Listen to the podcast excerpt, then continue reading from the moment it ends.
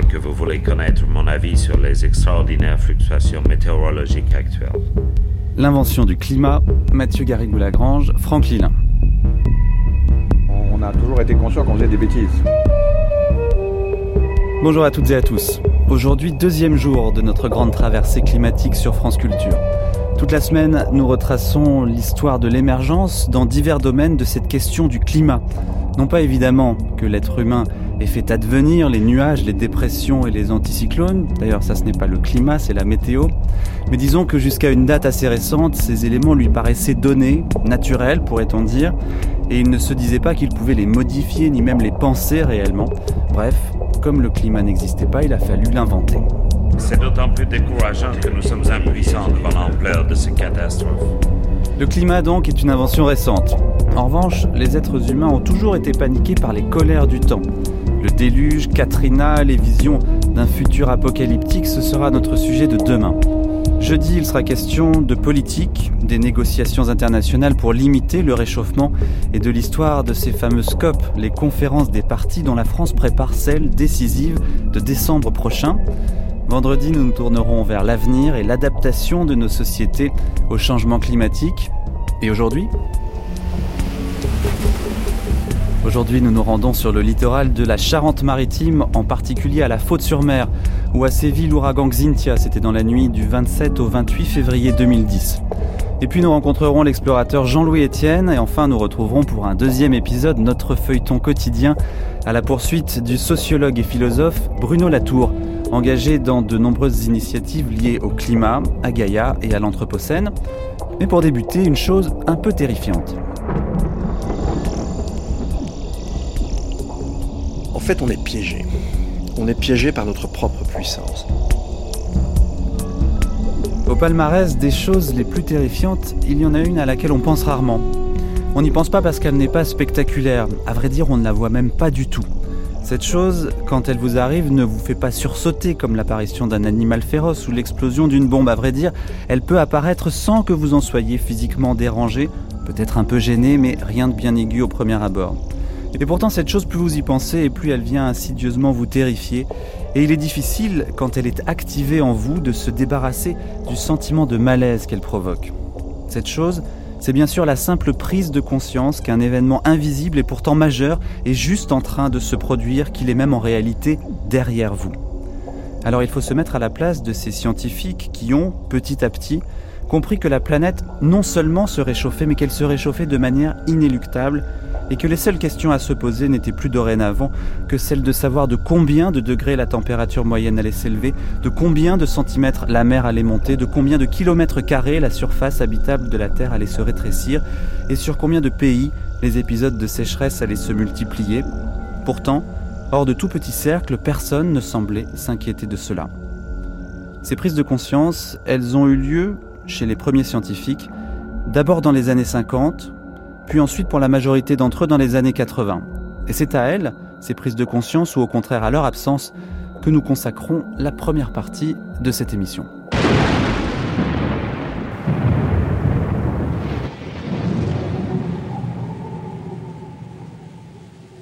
C'est nouveau pour moi parce que pendant des années, c'était pas un sujet qui m'intéressait du tout.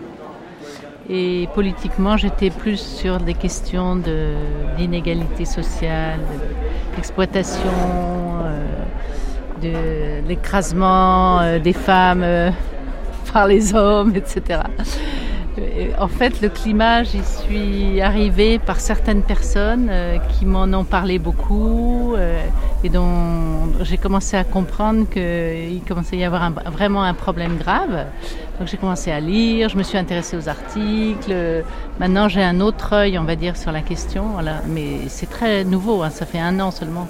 Mais au début, qu'est-ce que vous vous disiez quand les gens vous parlaient du climat? Vous disiez oui, oui, il y a un petit réchauffement, mais ça vous inquiétait pas plus que ça? C'était pas quelque chose qui rentrait dans mon champ de conscience, alors que maintenant, je suis convaincue qu'on arrive à une situation absolument dramatique et qu'une fois de plus, euh, les pauvres vont souffrir les premiers, les riches vont s'en sortir et ça va être encore pire qu'avant. Et puis je pense que ça a des conséquences absolument dramatiques sur l'ensemble de la planète. Donc aujourd'hui, vous en êtes au moment où vous vous dites que au fond, le, le, féminisme reste important, mais peut-être moins urgent que le changement climatique si, si, on peut parler de moins urgent, disons que ça fait partie d'un ensemble des questions et, ma génération qui a énormément quand même essayé de remuer des choses sur la famille, le travail, la retraite. Moi, je m'intéressais beaucoup auprès des vieux dans les années 70. Euh, je m'intéressais à la question des femmes, etc. Et euh, aujourd'hui, quand on fait le bilan, alors que notre génération s'est beaucoup mouillée et a beaucoup cherché à transformer les choses, quand on fait le bilan aujourd'hui, on se dit mais c'est dramatique et qu'est-ce qu'on a foutu? On a tout merdé, quoi. On a complètement raté. Euh, c'est terrifiant. Quoi. Le bilan est terrifiant. Et le climat, c'est une façon de rentrer dans des problèmes politiques qui sont absolument dramatiques. Sauf que maintenant, il y a encore un enjeu en plus, c'est que la planète est en train de se délabrer totalement. Quoi. Donc le bilan est terrifiant. Il faut se remuer. Est-ce qu'il y a encore du scepticisme dans votre entourage, par exemple Oui, bien sûr. Je peux vous citer des gens très importants à Paris, qui sont des gens qui ont des responsabilités dans le domaine culturel et autres, qui vous disent encore, mais tout ça c'est très controversé, tout ça on ne sait pas vraiment, en fait ça a déjà existé, le réchauffement climatique dans l'histoire, on n'a pas vraiment d'effet objectif, il faut se méfier du catastrophisme, etc. Donc, euh, non, non, je pense qu'il y a énormément de gens qui sont encore pas du tout convaincus que la situation est grave. La chose qui me fait le plus peur, c'est euh, ce que dirait euh, Pascal, le fait que la guerre est le pire des mots et j'ai peur qu'on retombe dans un monde de guerre suite aux catastrophes climatiques. Peut imaginer que dans le scénario business as usual, si on continue comme ça, par exemple à Bordeaux, d'ici 2100, il fera plus 10 degrés les gens pourront peut-être pas supporter ça et rentreront dans de nouveaux conflits. C'est vraiment ce qui me fait peur. Ça peut être pire que ça, ça peut être des conflits euh, entre nations, euh, avec le manque de ressources qu'il va y avoir, les inégalités en termes de ressources, les migrations euh, importantes. On voit déjà qu'il y a par exemple des conflits dans la région parisienne entre ceux qui sont autour de Paris et ceux qui sont à l'intérieur même de Paris. On peut, imaginer que s'il y, a des migrations plus importantes et des bouleversements abrupts, il risque d'avoir des chocs culturels qui ne vont pas pouvoir être absorbés par la population et qui va provoquer juste de la haine et des conflits. La guerre du climat, comment vous réagissez? Ouais, C'est une, une, question difficile. Je dirais que je me recentrerai sur mes proches et j'essaierai de sauver mes proches, donc de trouver. Euh, je vais. je voudrais avoir une ferme plus tard, donc j'essaierai de trouver un, un, endroit paisible et reculé où je peux alimenter ma famille et, et mes amis avec ma ferme.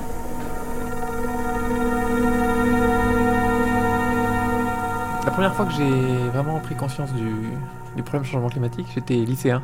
Aurélien Ribes, climatologue à Météo France.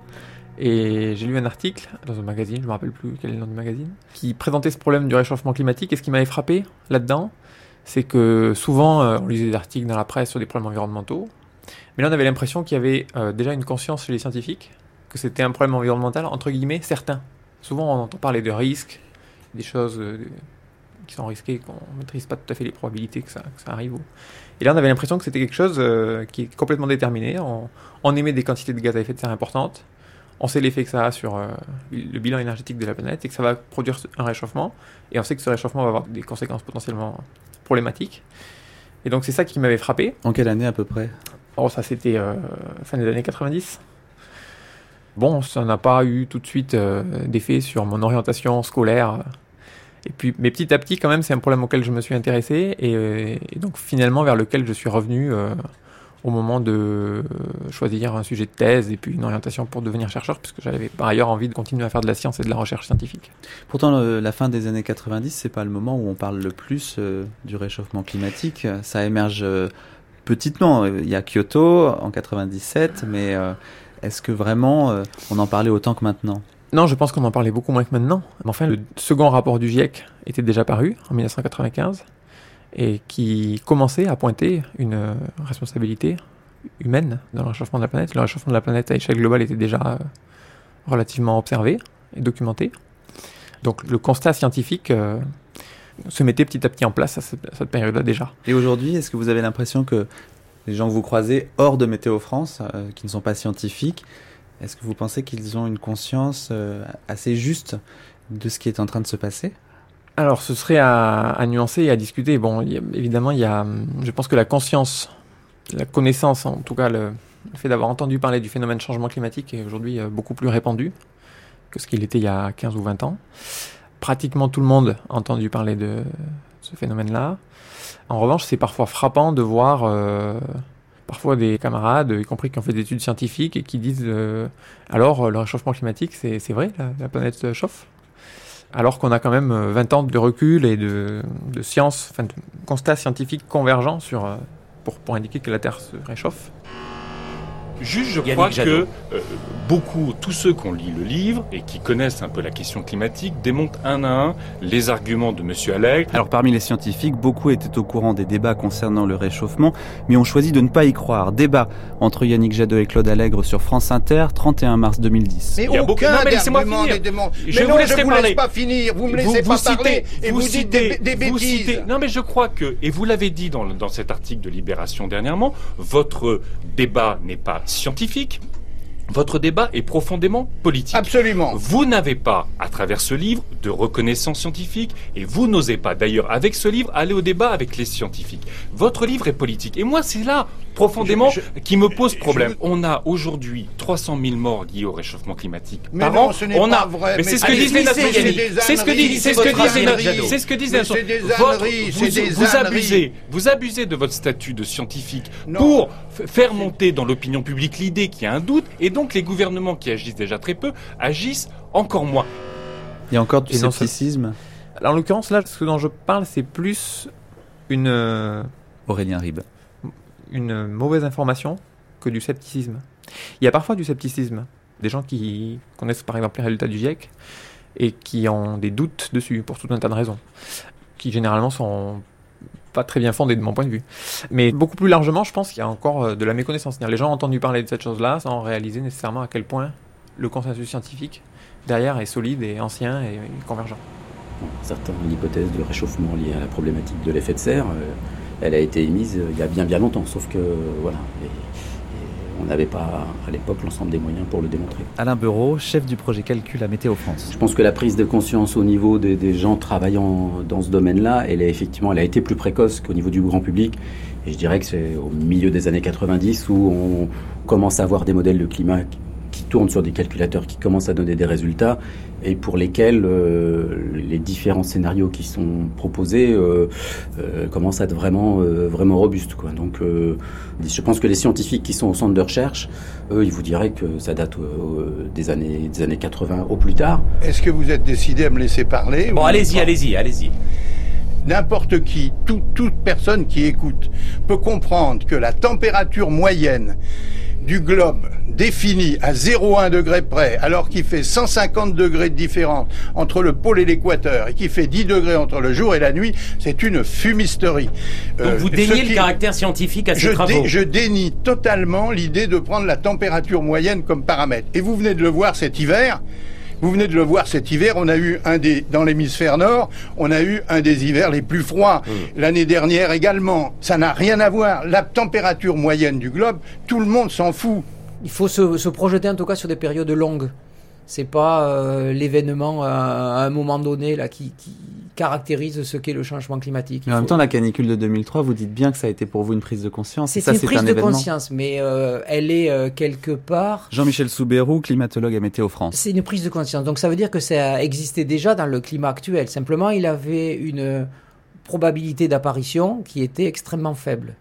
Ce qui, là où ça nous renvoie vers le changement climatique, c'est que les modèles climatiques nous annoncent que euh, ce type d'événements deviendront des événements ordinaires en milieu du XXIe siècle.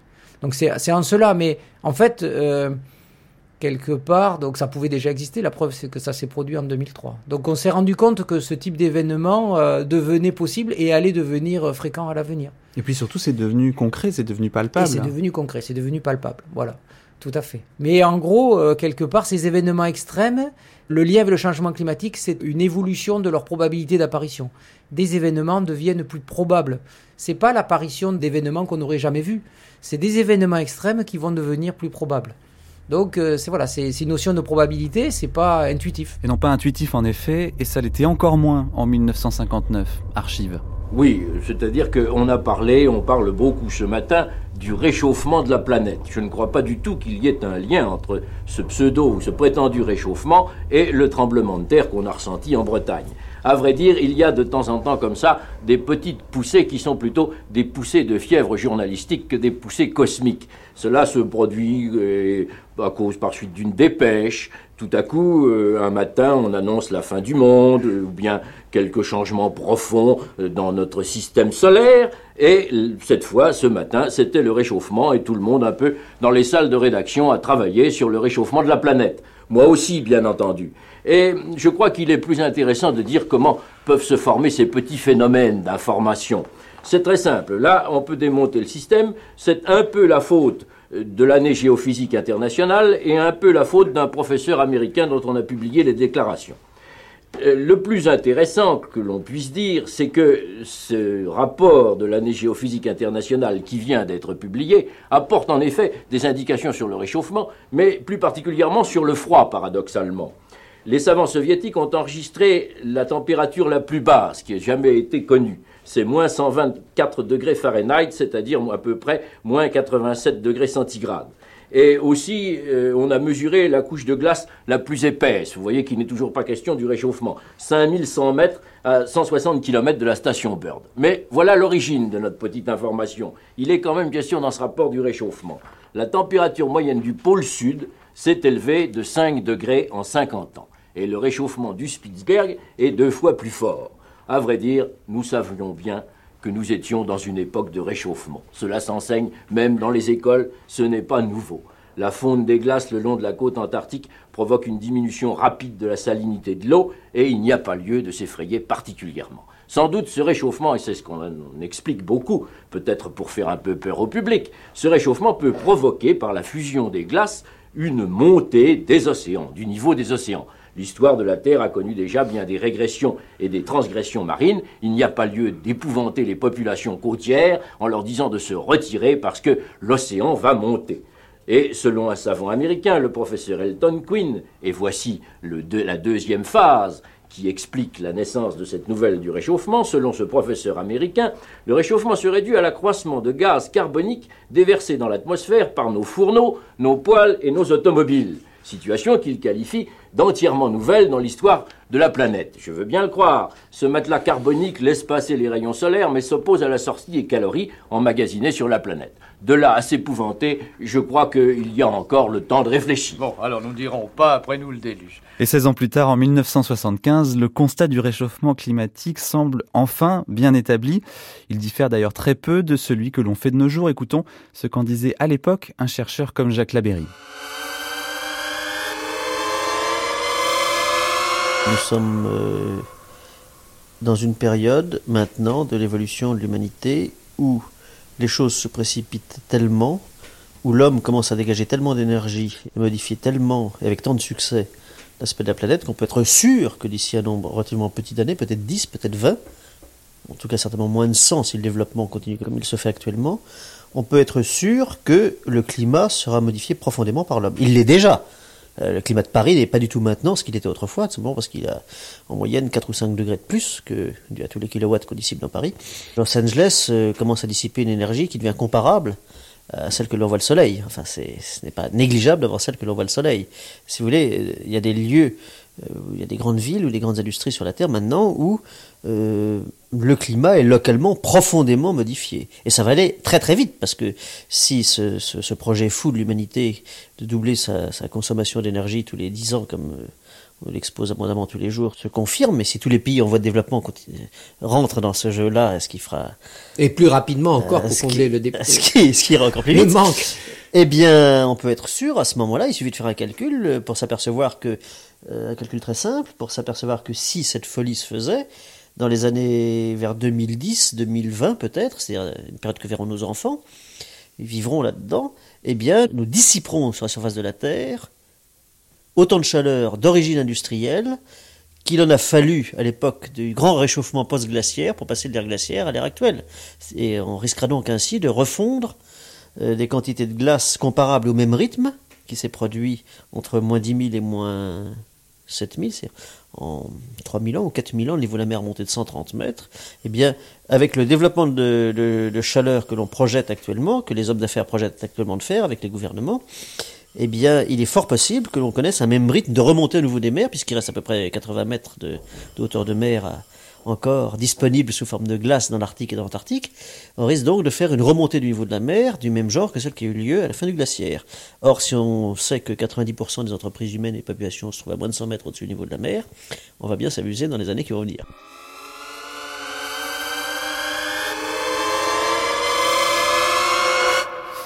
Ça fait peur. Parmi les lanceurs d'alerte, ceux qui savaient, pourrait-on dire, figure également le pionnier de l'écologie René Dumont, ici dans une archive de 1989, alors que le GIEC s'est constitué seulement deux ans plus tôt.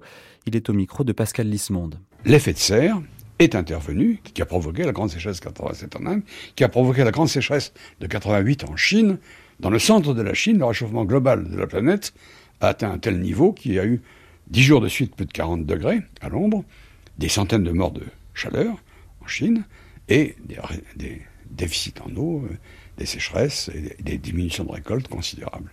Alors, depuis dix ans, l'effet de serre a touché l'Afrique en 83-84, l'Éthiopie. Quand on a fait des chansons pour l'Éthiopie, on avait simplement oublié une chose, c'est que la grande sécheresse d'Éthiopie était une conséquence de l'effet de serre. Et l'effet de serre, c'est quoi? L'effet de serre, c'est l'augmentation dans l'atmosphère de gaz à effet de serre qui s'appelle le CO2, le dioxyde de carbone, le CH4, le méthane, ou les CFC. Ces gaz laissent passer les rayons issus du Soleil, qui, amènent la chaleur, mais ne laissent pas passer les rayons infrarouges réfléchis par la Terre. Donc à mesure que la proportion de ces gaz de l'atmosphère augmente, il y a réchauffement global de la planète, mais en eh Occident, pour essayer de, de, réduire la pollution, on a quand même inventé les, enfin, par rapport à l'automobile, les pots catalytiques. Non, les pots catalytiques ont pour objet de réduire les oxydes d'azote, de réduire le SO2, les sels de soufre, qui compromettent les forêts, qui provoquent en Allemagne le Waldsterben, la mort des forêts.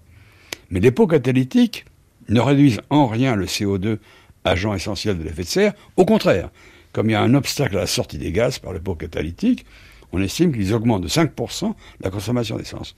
Donc nous sommes en train de compromettre les chances de survie prolongée de l'humanité. Et la conclusion de Lester Brown est formelle.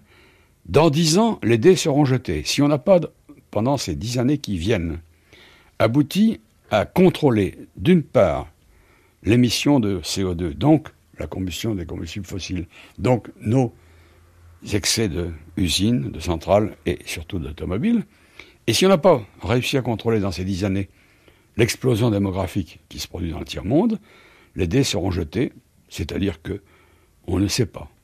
Ce n'est pas une affirmation, mais il y a un risque énorme à courir.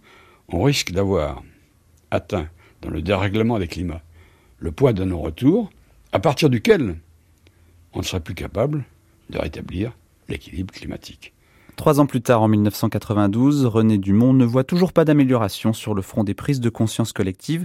Cela le rend un peu amer au micro de Gilles Lapouge. Moi, j'aurais fait mon boulot. Je continue jusqu'au dernier jour à faire mon boulot, à faire ce que je peux, à me battre. Et aujourd'hui, il faut que je crie un peu plus fort, parce que moi je suis en train de perdre un peu la voix, c'est dangereux. Je crie un peu plus fort parce que jamais, jamais le monde n'a été si proche de sa perte. Actuellement, c'est le pari de Pascal. Enfin, euh, je dis, on va arrêter les grosses voitures, on va faire les transports en commun, on va interdire la course d'auto, tout ceci ne gêne pas grand-chose, non.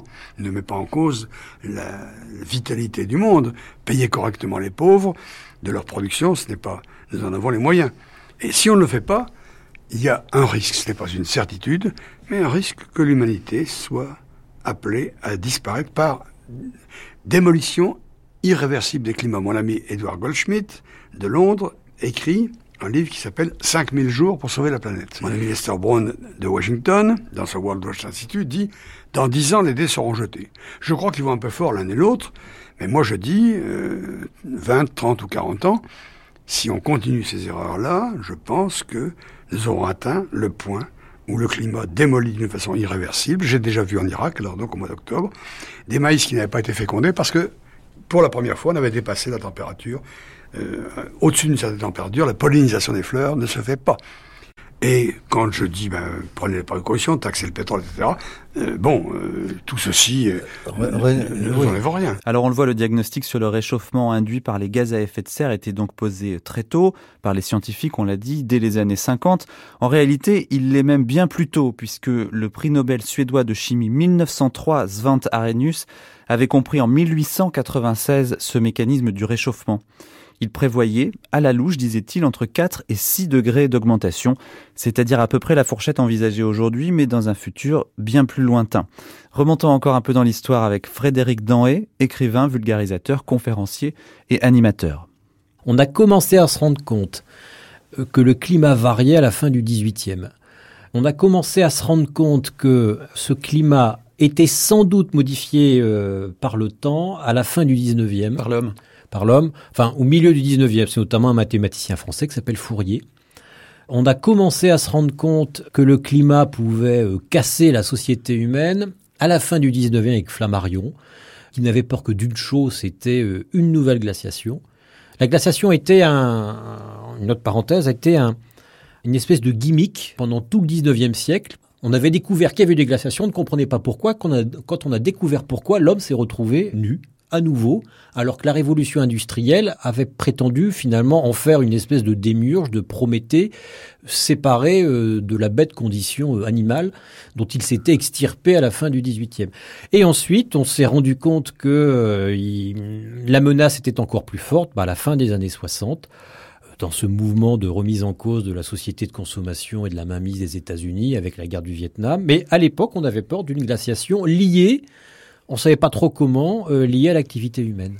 Eh bien, je crois que euh, pour aller vite, il y a eu euh, quelques travaux scientifiques isolés dès la fin du 19e siècle sur la question de l'effet de serre. Prise de conscience toujours chez les scientifiques avec Ami Dahan, historienne des sciences. Et puis aussi, au cours des années 50, Killing, il y a eu une courbe qui est très importante, qui est la courbe de Killing, qui enregistre la hausse de la concentration de carbone de l'atmosphère d'année en année et ça c'est quelqu'un qui a fait ça à la fin des années 50, mais on peut dire que euh, de façon plus synthétique, plus maîtrisée, etc., c'est depuis la fin des années 70. Il y a un rapport qui est très célèbre, qui s'appelle le rapport Charney, du nom d'un météorologue et scientifique qui vivait aux États-Unis, qui était d'origine d'Europe du Nord, qui a présenté un rapport pour l'Académie des sciences américaines, à la suite de nombreux autres travaux, où déjà il, il y a pratiquement tout les résultats sur lesquels on fonctionne encore. Parce que les modèles climatiques progressent bien sûr, mais pas si rapidement que ça.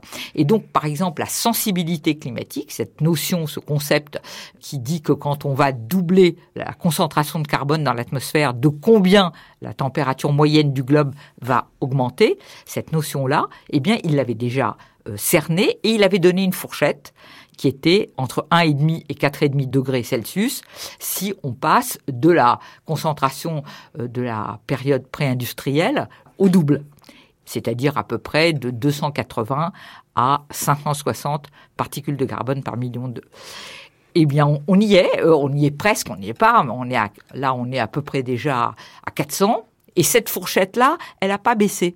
Elle a, plutôt, euh, s'est un peu déplacée vers le haut. Euh, on dit que c'est plutôt entre, souvent entre 2 et 6 degrés maintenant. Mais grosso modo, les méthodologies sont, sont déjà là dès la fin des années 70. Et en 65, c'est aux États-Unis qu'est remis le premier rapport au président euh, Johnson sur les dangers des rejets massifs de CO2 dans l'atmosphère pour le réchauffement. Effectivement, Johnson, qui était à mon sens un grand président, euh, dire quand on loue Kennedy, en fait, on loue les, lois de Johnson. Euh, il était peut-être plus fun Kennedy. Et ensuite, c'est Nixon qui, fort de ce rapport notamment, a fait voter les lois les plus restrictives en matière d'environnement, euh, dont nos lois sont finalement issues. Alors effectivement, 65. Et ensuite, le climat s'est refroidi. Il y a eu une petite chute. Et du coup, ça contredisait un peu cette affaire-là, mais en fait pas tant que ça, avec des, je rentrerai pas dans le détail, des histoires de euh, d'effets domino et de boules de neige. Je renvoie au film The Day After qui montre très bien ça. Et donc la grande peur, notamment, c'était une couverture du Time et du National Geographic Magazine en 76. 77. 77, c'était la peur de la glaciation, mais liée à l'activité humaine. Et ensuite est arrivé, euh, bah, c'est 92, hein, c'est Rio, où là euh, a été dit et redit, et accepté par la plupart des chefs d'État, c'était Mitterrand à l'époque en France, qu'on était sans doute dans une phase de réchauffement climatique qu'on ne pouvait pas expliquer autrement que par nos émissions de gaz à effet de serre. Amidahan, on parle beaucoup du rôle des États-Unis dans la question du réchauffement climatique. Euh, les États-Unis sont plutôt du côté du problème que de la solution. Il va y avoir beaucoup de choses à raconter là-dessus.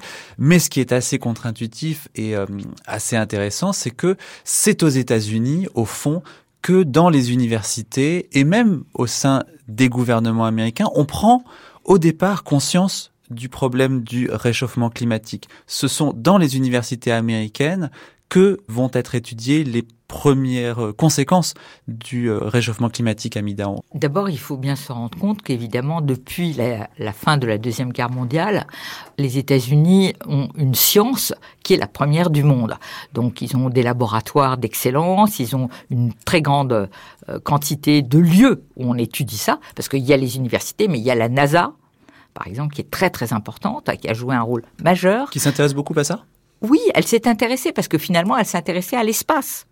Et puis, par exemple, la météorologie numérique, c'est aussi quelque chose qui l'a intéressé énormément. Et aussi ce qu'on appelle la NOAA, National Ocean Atmosphere Agency, aux États-Unis. Donc, plusieurs agences et aussi, bien sûr, à Princeton, ailleurs, des scientifiques qui sont tout à fait euh, bon, d'un niveau extraordinaire et qui ont étudié très tôt ces questions. D'ailleurs, Al Gore raconte que c'est à l'université que lui euh, a entendu parler dans les années 60, euh, 70, je crois, Bien sûr. de ces problèmes-là. Absolument. Parce qu'il faut voir aussi qu'il y a eu toujours c'est lié à la période guerre froide, guerre et puis ensuite guerre froide, un essor de la formation de météorologistes aux États-Unis très important.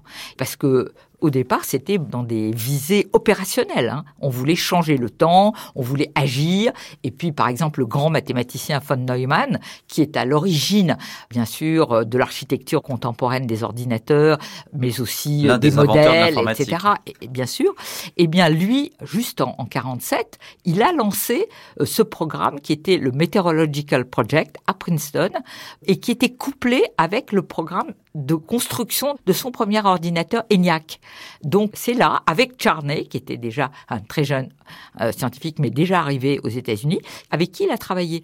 Par exemple, en 53, il y a eu le premier modèle opérationnel de prévision du temps aux États-Unis sur l'ordinateur de Princeton, cet ENIAC, et donc c'est un bond en avant là. Et pour terminer cette première séquence de notre grande traversée, une dernière prise de conscience, non pas directement celle-là du réchauffement climatique, mais du problème écologique dans son ensemble, par une personnalité que l'on n'attendait pas forcément sur ce terrain-là.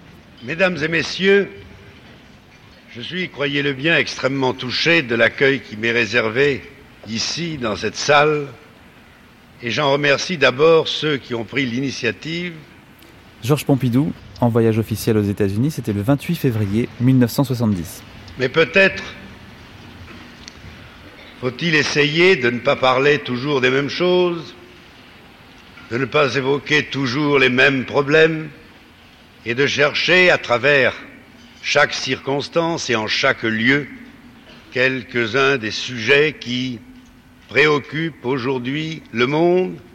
Et il m'a semblé qu'à Chicago, dans une agglomération énorme, au total de près de 8 millions d'habitants, avec une production industrielle considérable, il m'a semblé que je pouvais vous parler des problèmes qui naissent de ces progrès mêmes et qui sont au premier rang des préoccupations des hommes d'État et en particulier du président des États-Unis. Le rythme de l'évolution actuelle crée en effet à l'homme de la fin du XXe siècle des problèmes inattendus.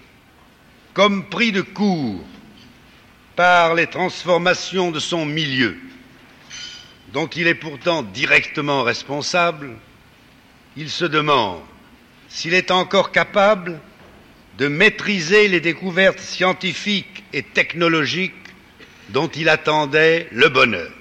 Tel apprenti sorcier, ne risque-t-il pas finalement de périr par les forces qu'il a déchaînées?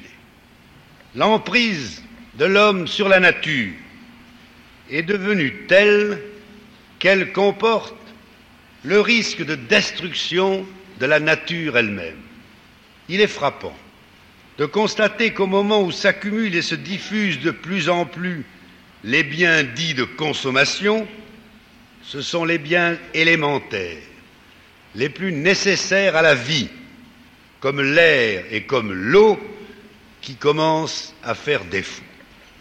La nature nous apparaît de moins en moins comme la puissance redoutable que l'homme du début de ce siècle s'acharnait encore à maîtriser, mais comme un cadre précieux et fragile qu'il importe de protéger pour que la terre demeure habitable à l'homme.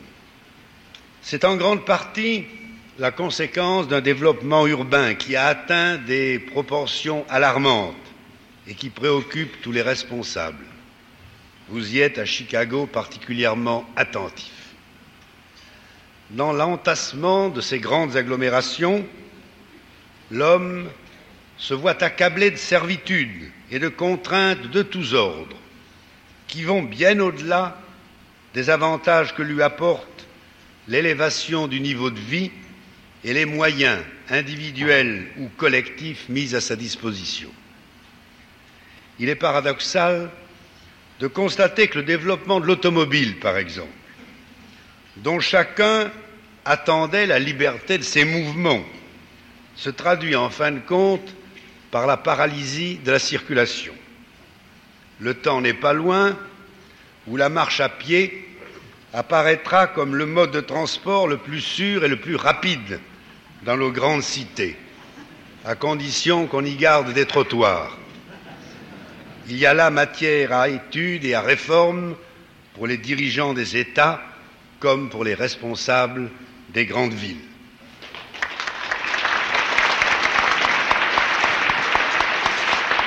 Étonnante archive de la part d'un président français qui a laissé son nom à une voie rapide au cœur de Paris et incarné aussi largement la civilisation de la voiture. Étonnant décalage également entre ses discours, qui remontent maintenant assez loin dans le temps, et la réalité des décisions effectivement prises par la suite. Nous reviendrons en détail sur ces aspects politiques dans l'émission de jeudi prochain, mais dans un instant, départ pour la Charente-Maritime sur les côtes touchées il y a quelques années par la tempête Xintia.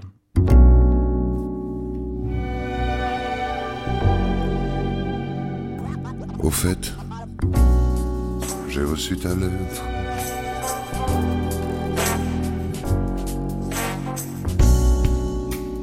Ce matin, la Seine a quitté son lit, gonflé l'eau crasseuse, inondé Paris. Le fleuve déchaîné dans les rues qu'il avale étale en son débit vandale.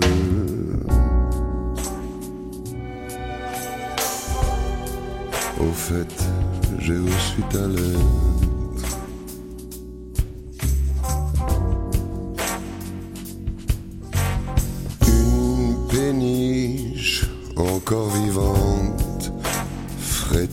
Sur le ventre. Des bateaux mouches chavirent et s'abîment au large du musée de la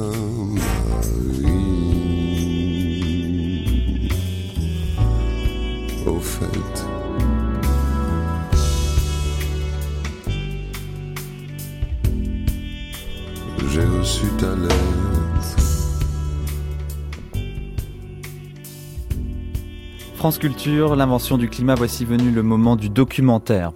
Ceux qui savaient, ceux qui ne savaient pas. Dans cette catégorie se trouvent les personnes, la plupart d'entre nous en fait, qui avaient oublié la menace climatique parce que celle-ci ne s'était pas faite sentir depuis longtemps. Nous vivons dans un pays où le risque naturel a pendant plusieurs décennies presque disparu, comme une maladie s'évanouit progressivement après la découverte d'un vaccin, et ce qui nous vaccinait, nous, c'était des digues et des barrages. Parfois, bien entendu, une tempête, un peu plus forte qu'une autre, nous a montré les limites de ces ouvrages d'art, mais bon an mal an, on les a remontés de quelques centimètres, et cela a suffi pour nous sentir de nouveau à l'abri. La tempête Xintia a surpris tout le monde, ou presque, justement pour cette raison, et c'est l'histoire de cette nuit, de sa genèse et de ses conséquences que nous vous racontons dans le documentaire d'aujourd'hui.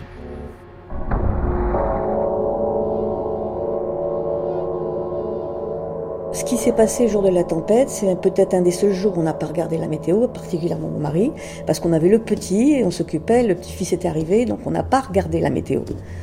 Pourtant, mon mari avait une superbe installation, on n'a rien regardé. Vous habitiez dans quel endroit de la Faute-sur-Mer euh, À la sortie du port.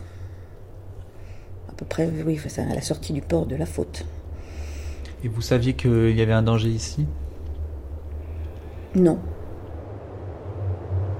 Quand, quand j'étais enfant, euh, ce que j'adorais, c'était quand je me couchais, c'était entendre le, le, bruit du vent dans les fils électriques. Et c'était ce qui, pour moi, quand il y avait des tempêtes là, avec les, les fils sifflaient très fort. J'adorais être dans un lit et pas dehors, ni sur la mer. Mais c'est vrai qu'on. on- enfin, Jacques Boucard. dès qu'il y a du vent, on, on aime voir l'effet du vent sur la mer, euh, sur la plage, euh, sur euh, enfin, les vagues qui se forment, le, le bruit des pierres qui roulent dans la mer, enfin, parce qu'on sait que c'est. Ça donne des indications sur la tempête qui va arriver, euh, sur euh, les vents, sur. euh, Vous, vous savez lire les vents, lire les nuages Oui, oui, oui, oui, tout à fait. D'ailleurs, enfin, au moment de Xintia, par exemple, je me... en fin d'après-midi, le samedi, il n'y avait absolument pas de vent. C'était vraiment un calme plat. On dit le calme avant la tempête. C'était vraiment ça. Quoi. Il n'y avait pas un souffle de vent. Je suis allé chez mon opticien. Et mon opticien, c'est quelqu'un qui est installé sur l'île de Ré depuis euh, 20 ans, 25 ans, mais qui n'est pas originaire de l'île. Et on a discuté du temps qu'il allait faire pendant la nuit. Et, il me dit, euh, vous pensez que la, tempête va être forte? Euh, Je lui dis, mais de toute façon, pour moi, la mer, elle rentre. Elle me dit, non, non, c'est pas possible. Euh, Il n'y a pas un souffle. je dis, oui, mais je dis, on est avec un coefficient de marée de 102. La mer est haute à 4h30 du matin. Et le coup de vent est annoncé entre 1h et 5h du matin. La mer, elle va rentrer. Il me dit, ah, vous avez peut-être raison parce que les mouettes sont en train de rentrer à terre. Et ça, c'est vraiment pas très bon signe. Le maire des Portes et le, et le maire de Saint-Clément ont fait passer des voitures avec des haut-parleurs euh, vers 8 heures le soir pour dire euh, la salle des fêtes est aménagée, euh, il y a un risque de submersion, euh, rentrez chez vous. Mais c'est deux personnes qui sont, euh, enfin, qui connaissent la mer. Qui, La particularité de cette tempête, euh, c'est finalement sa trajectoire, hein, provenance sud-ouest, qui a, si vous voulez, euh, dans nos pertuis, Virginie Duva. créé un effet euh, d'accumulation d'eau dans tous les rentrants du littoral, qui ont fait donc euh, ajouter à des vents hein, qui ont soufflé jusqu'à à peu près euh, une vitesse à peu près de 160 km/h, hein, ont engendré donc une surcote tout à fait exceptionnelle et qui euh, avait été sous-estimée par Météo France, hein, tout simplement parce qu'il n'y avait pas de moyens instrumentaux au large pour pouvoir évaluer correctement cette surcote. Nous avons diffusé des hauteurs de mer qui étaient en elles-mêmes relativement exceptionnelles, mais pour lesquelles les autorités, les préfectures, etc., n'avaient pas immédiatement en tête la référence. Philippe Bougeot, directeur du laboratoire de recherche météorologique. Et, et donc n'ont pas pu apprécier à quel point ces hauteurs de mer étaient exceptionnelles et, et représentaient un risque tout à fait exceptionnel. Alors, en plus, naturellement, elles étaient quand même un petit peu sous-estimées. hein. La prévision n'était pas parfaite, mais il manquait peut-être, sur une surcote de plusieurs mètres, il, il manquait peut-être 20 à 30 cm, ce, qui est en soi une erreur relativement faible, mais euh, le- l'erreur essentielle était de ne pas apporter la référence sur le caractère déjà exceptionnel de cette euh, surcote prévue. Clairement, nous n'avions pas réussi à communiquer le niveau de risque qui était associé à ces prévisions. hein. Et donc d'ailleurs, depuis, on a euh, beaucoup amélioré cet aspect-là, puisqu'on on a mis en place, de deux ans après Xintia, ce qu'on appelle la vigilance vague-submersion, euh, associée à un niveau de couleur, vert, jaune, orange et rouge, qui est immédiatement compréhensible de tous. Et, donc on peut dire que si euh, un, un nouveau Xintia arrivait maintenant, nous mettrions immédiatement tout le littoral en vigilance rouge, Et je pense que le message pour la population, pour les autorités de protection civile, etc., serait beaucoup plus clair que ce qu'il a été au moment de, de Xintia. Vous vous souvenez d'avoir vu euh, à la télévision euh, les euh, maisons sous l'eau, les morts? Ça, bien sûr, c'était un, un choc terrible parce que quand on, d'ailleurs j'étais de permanence ce jour-là, donc quand on croyait avoir fait une, très bonne prévision, parce honnêtement, le, soir même, on, pensait avoir fait une très bonne prévision, avoir, parfaitement réalisé notre devoir, ce qu'on attendait de nous, etc. Puis quand on a vu le lendemain matin le, désastre, ben, je peux vous dire que c'est, un, c'est un, une pression, un choc considérable. Euh, vous êtes allé à la faute. Euh, la faute, c'était évident que le lotissement ne pouvait être qu'inondé. Tous les gens de la faute qui sont des anciens du village savaient que c'est des endroits où on dit que le terrain pinge, c'est-à-dire qu'il y a des remontées d'eau. Euh, et tout le monde savait qu'avec une tempête, la mer rentrerait. Thierry Sozo est historien à l'université de Poitiers spécialisé dans les mondes atlantiques. Après Xintia, il s'est penché sur le rapport qu'entretenaient avec la mer les habitants des communes sinistrées pour comprendre pourquoi, sur Terre, cette tempête avait eu tant d'impact. Alors ici, on est donc à, la Faute-sur-Mer, dans un parking. C'est un parking, mais en dessous, il y a quoi Du sable? Du sable, bien sûr, en dessous. Oui, oui, oui. On est sur une langue de sable qui constitue la rive droite de l'estuaire du lait une flèche sableuse qui n'a cessé de progresser au cours des temps euh, historiques. Et je peux même vous dire que l'endroit où on se situe là sous le parking, euh, au début du XVIIIe siècle, on était dans l'estuaire du lait, on était dans la mer, il n'y avait pas de terre ferme à cet endroit-là. Ça bougeait beaucoup Progression euh, qu'on a réussi à cartographier, euh, parce qu'à partir du début du XVIIIe siècle, on a des cartes précises, et puis on arrive à, retracer les, différents traits de côte. Et on voit surtout que cette flèche de dune, qu'on appelle aujourd'hui la pointe d'Arcet, puisqu'elle est, arrivée à quelques centaines de mètres au sud du village de la Faute, cette flèche de dune, elle a commencé sa carrière très au nord du village actuel, et elle a progressé au rythme de 15-20 mètres par an parfois. Hein. Donc sur le temps long, euh, on arrive à reconstituer cette rive droite sur laquelle aujourd'hui le village de la Faute est développé. Et les gens commencent à s'installer à quel moment ici réellement à la Faute, Thierry Soso dans, ben, dans le courant du 19e siècle, les gens s'installent à la Faute essentiellement pour faire de l'agriculture. On a euh, deux villages qui sont la Faute, l'Aiguillon-sur-Mer, avec des réalités sociales très tranchées. Le village de l'Aiguillon, c'est le village des marins, c'est le village des paysans de la mer, puisqu'ils cultivent les moules, les huîtres, et ils pêchent également. Le village de la Tranche, lui, il est dos à la mer, il regarde vers l'estuaire, mais euh, on n'y fait pratiquement que de l'agriculture. C'est-à-dire qu'on cultive euh, bah, le, blé, euh, le vin, un peu de pommes de terre également. là, on, tire parti un petit peu des possibilités qui sont offertes par le territoire.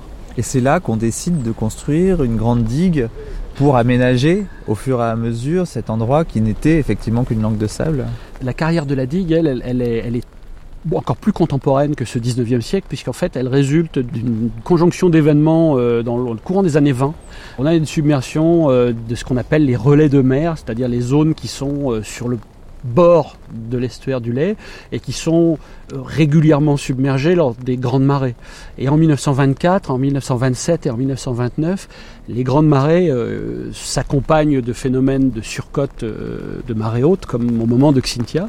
Et la submersion, donc, qui est assez ordinaire, se fait encore plus importante que d'ordinaire. Et il y a des pertes au niveau du cheptel, puisque c'était des zones qui étaient destinées euh, au pâturage des vaches, des moutons essentiellement. Donc c'est à la suite de ces trois submersions et des pertes enregistrées dans le cheptel par les, les fautés, par les paysans fautés, qu'on va construire les digues.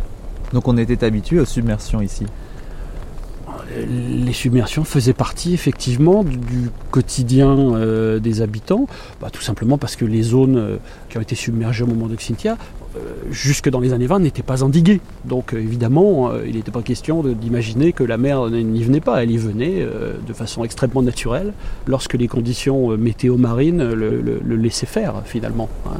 Forte marée, tempête, étaient des conditions qui faisaient que les zones au pied des dunes étaient submergées. Et là, c'est un extrait d'un journal local, l'Ouest éclair, euh, qui est en date du 15 mars 1937. Emmanuel Garnier est historien du climat et directeur de recherche au CNRS. Il s'est également penché sur la tempête Xintia et la manière dont on considérait les dangers de submersion par le passé.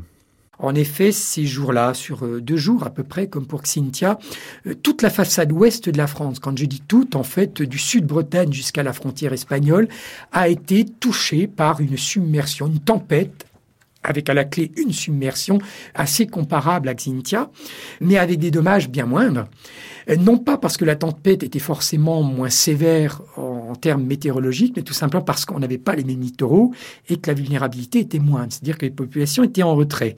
Et parmi les points, les localités qui avaient été affectées, se trouve euh, la région de la Faute-sur-Mer. Donc l'article euh, cite, en gros titre, une partie du littoral vendéen menacée par la mer. Plus de 120 hectares ont déjà été gagnés par les eaux, mais le village de la Faute, au sujet duquel on avait de sérieuses craintes, paraît momentanément, grâce aux travaux de fortune exécutés, hors de danger. Deux photos sont associées à l'article et on voit plusieurs centaines d'hectares, on le détaille, euh, inondés. Si vous superposez ces 300 hectares, on parle de 300 hectares dans l'article, au territoire urbanisé actuel, vous constateriez qu'il se chevauche parfaitement. L'anecdote, la journalistique est très très intéressante parce que 1937, c'est hier. Or, hier, on avait connu un événement comparable en tout point, euh, qui n'était pas resté euh, dans les annales, tout simplement parce que il n'avait affecté que quelques agriculteurs. La faute sur mer à cette époque n'existe pas en tant que telle, c'est un lieu dit qui dépend de la tranche sur mer. La commune ne sera créée que dans les années 1950. Quand on regarde les cartes des années 1900, 1930, 40, la faute correspond à un cordon dunaire avec quelques cabanes, maisons, sont plutôt un hameau peuplé de pêcheurs. Et ce qui est intéressant, et là je reprend l'article et je le cite, ça concerne la digue. L'article dit la chose suivante. La digue de la Faute-sur-Mer, jusqu'à l'Aiguillon-sur-Mer, a été coupée sur une certaine longueur. Deux sections de tirailleurs tunisiens, envoyés aussitôt sur les lieux, ont procédé avec le concours de la population locale à la réfection de l'ouvrage à l'aide de tonneaux de ciment armés. Cet événement avait été totalement oublié en 2010.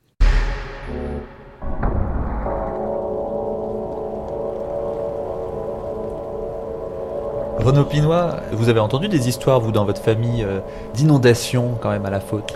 Oui, oui, euh, j'avais effectivement une arrière-grand-mère qui avait euh, une période de sa vie, fin de vie et moi au début de la mienne, mais il m'avait expliqué que dans la maison dans laquelle j'habite actuellement, il y avait eu de l'eau, il y avait eu de l'eau deux fois de suite, très, très court intervalle.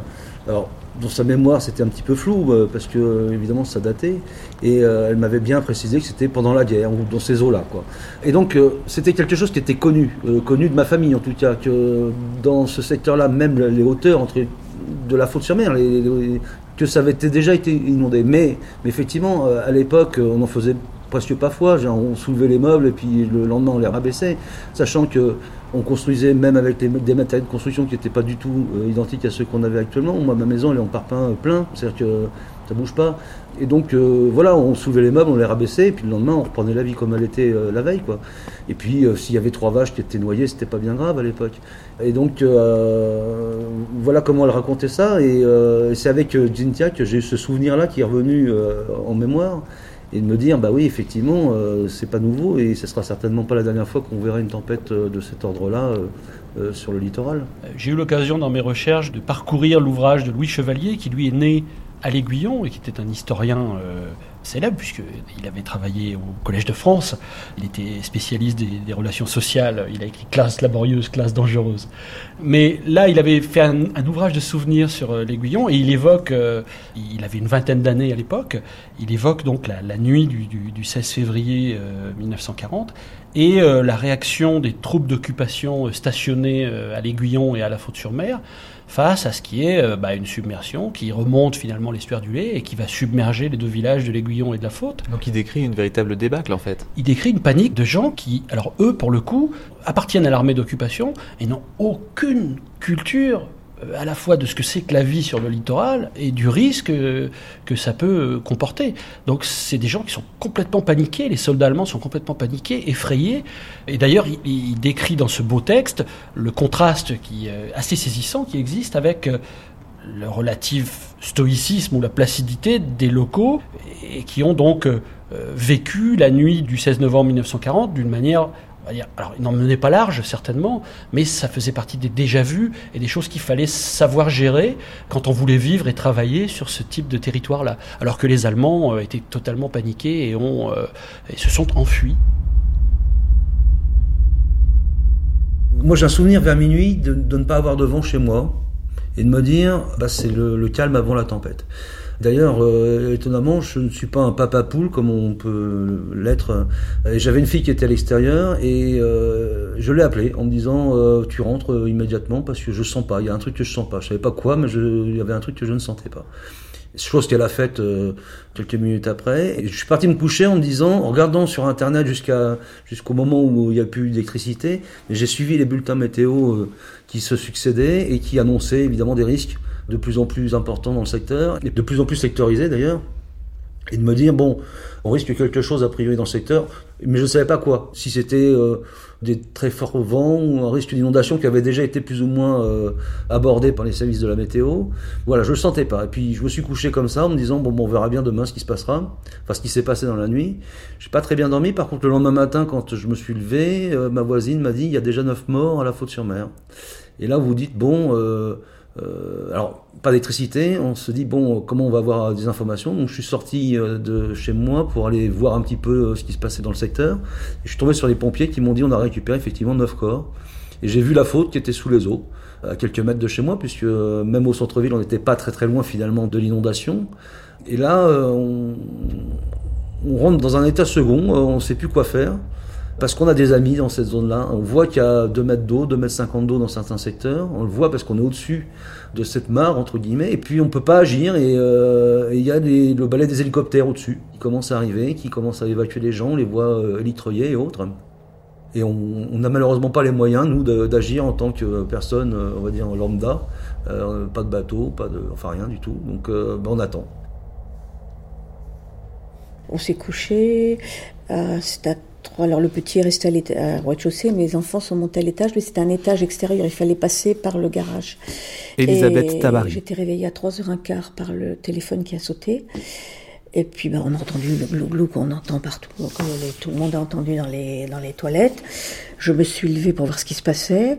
Je suis arrivée dans la cuisine et puis j'ai trouvé de il y avait de l'eau qui passait, euh, il y avait de l'eau dans la cuisine. Et j'avais eu un dégât des eaux à, à un an jour pour jour en me disant ça y est c'est reparti on a un problème euh. donc je suis allée réveiller mon mari en disant écoute on a un problème euh, il y a de l'eau entre temps je suis arrivée dans la salle à manger il y avait autant d'eau donc euh, tout de suite on est parti mon mari est arrivé il m'a dit bon je crois qu'on a un problème de digue hein.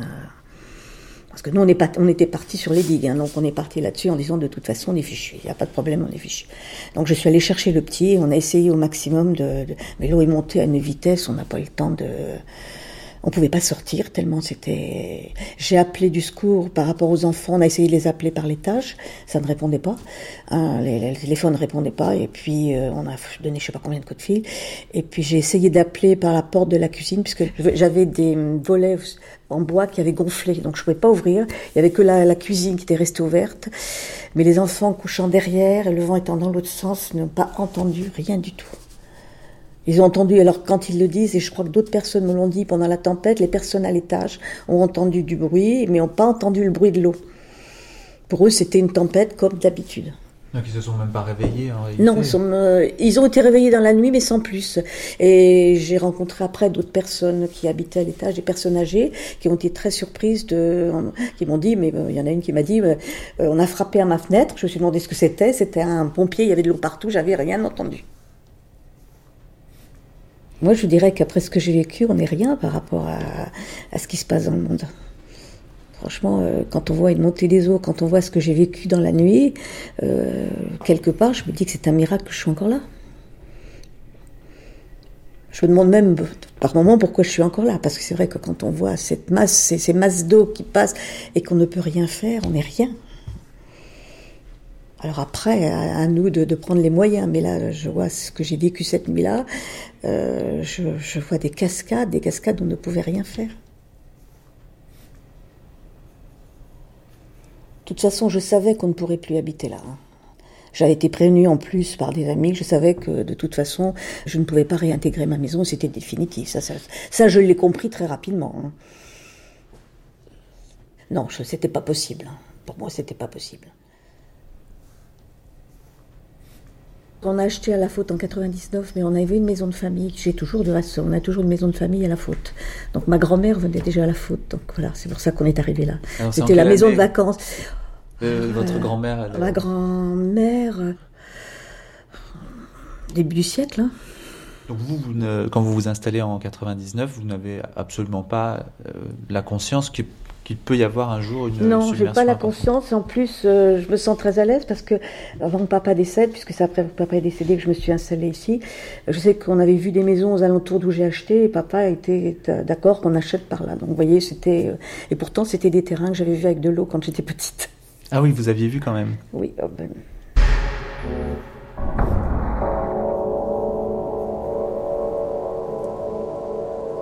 Et puis après, euh, on entend les, noms s'égrener, les nouveaux corps qui arrivent, euh, les, amis qu'on connaissait, les familles et autres qui sont là, qui attendent. euh, et là, c'est un moment très difficile, donc euh, très, très, oui, très difficile à vivre, parce que moi, j'ai pas vécu le drame directement, mais je l'ai vécu de l'extérieur, et, et, ce drame-là euh, est aussi, enfin, pas aussi important, mais en tout cas, il est, dur à- à oublier. Euh, bon, c'est un peu pour ça d'ailleurs je me suis un peu engagé derrière dans la défense de ces personnes-là. Et puis alors, immédiatement, j'avais un couple d'amis qui était présent dans cette zone-là, qui a été litreuillé. On a récupéré euh, immédiatement la maison, où on leur a dit bon bah écoutez, euh, prenez une douche chaude, on vous donne des habits, euh, si c'est en pyjama, on va vous donner des habits secs, et puis on va prendre un café, puis on va on va en discuter après de tout ce qui vous est arrivé quoi. Et puis euh, puis après on a on a utilisé l'urgence, enfin on, on était dans l'urgence, il fallait trouver une voiture pour eux, fallait trouver euh, un logement, euh, problème d'assurance, les problèmes de papier, problème ils n'avaient plus rien, plus d'argent, plus, de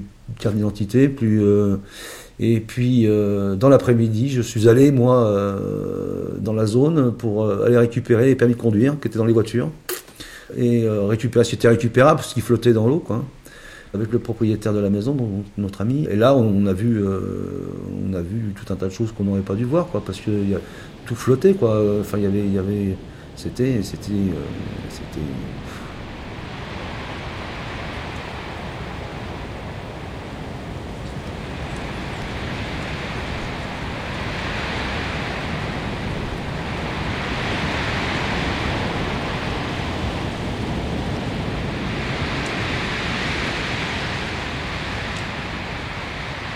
Donc ça, il s'agit d'un repère de crue euh, qui indique le niveau atteint par la mer euh, dans la nuit du 27 au 28 février 2010, Thierry Sozo. qui donc euh, est là pour rappeler l'existence de cette submersion et le niveau atteint par la submersion bah, sur les terres environnantes. Donc le 28 février 2010, la submersion marine provoquée par la tempête Xynthia a fait 29 victimes sur la commune de la Faute-sur-Mer. La hauteur d'eau dans les maisons les plus exposées a atteint ce jour-là 2,80 m. Et ici, on doit être à 1m50, quelque chose comme ça, ou 1m20. Oui, on est à 1m20 ici, mais on est donc sur une, une portion euh, un petit peu surélevée du territoire de la faute. Il faut savoir que dans le secteur qui fait face à l'estuaire du Lay, le rivage en fait de la commune de la Faute-sur-Mer, c'est une succession de petites buttes qui sont des dunes et de zones plus basses qui étaient des, des- des laits ou des relais de mer, c'est-à-dire des zones euh, envasées, alternativement recouvertes et découvertes par la mer avant les endiguements des années 1920.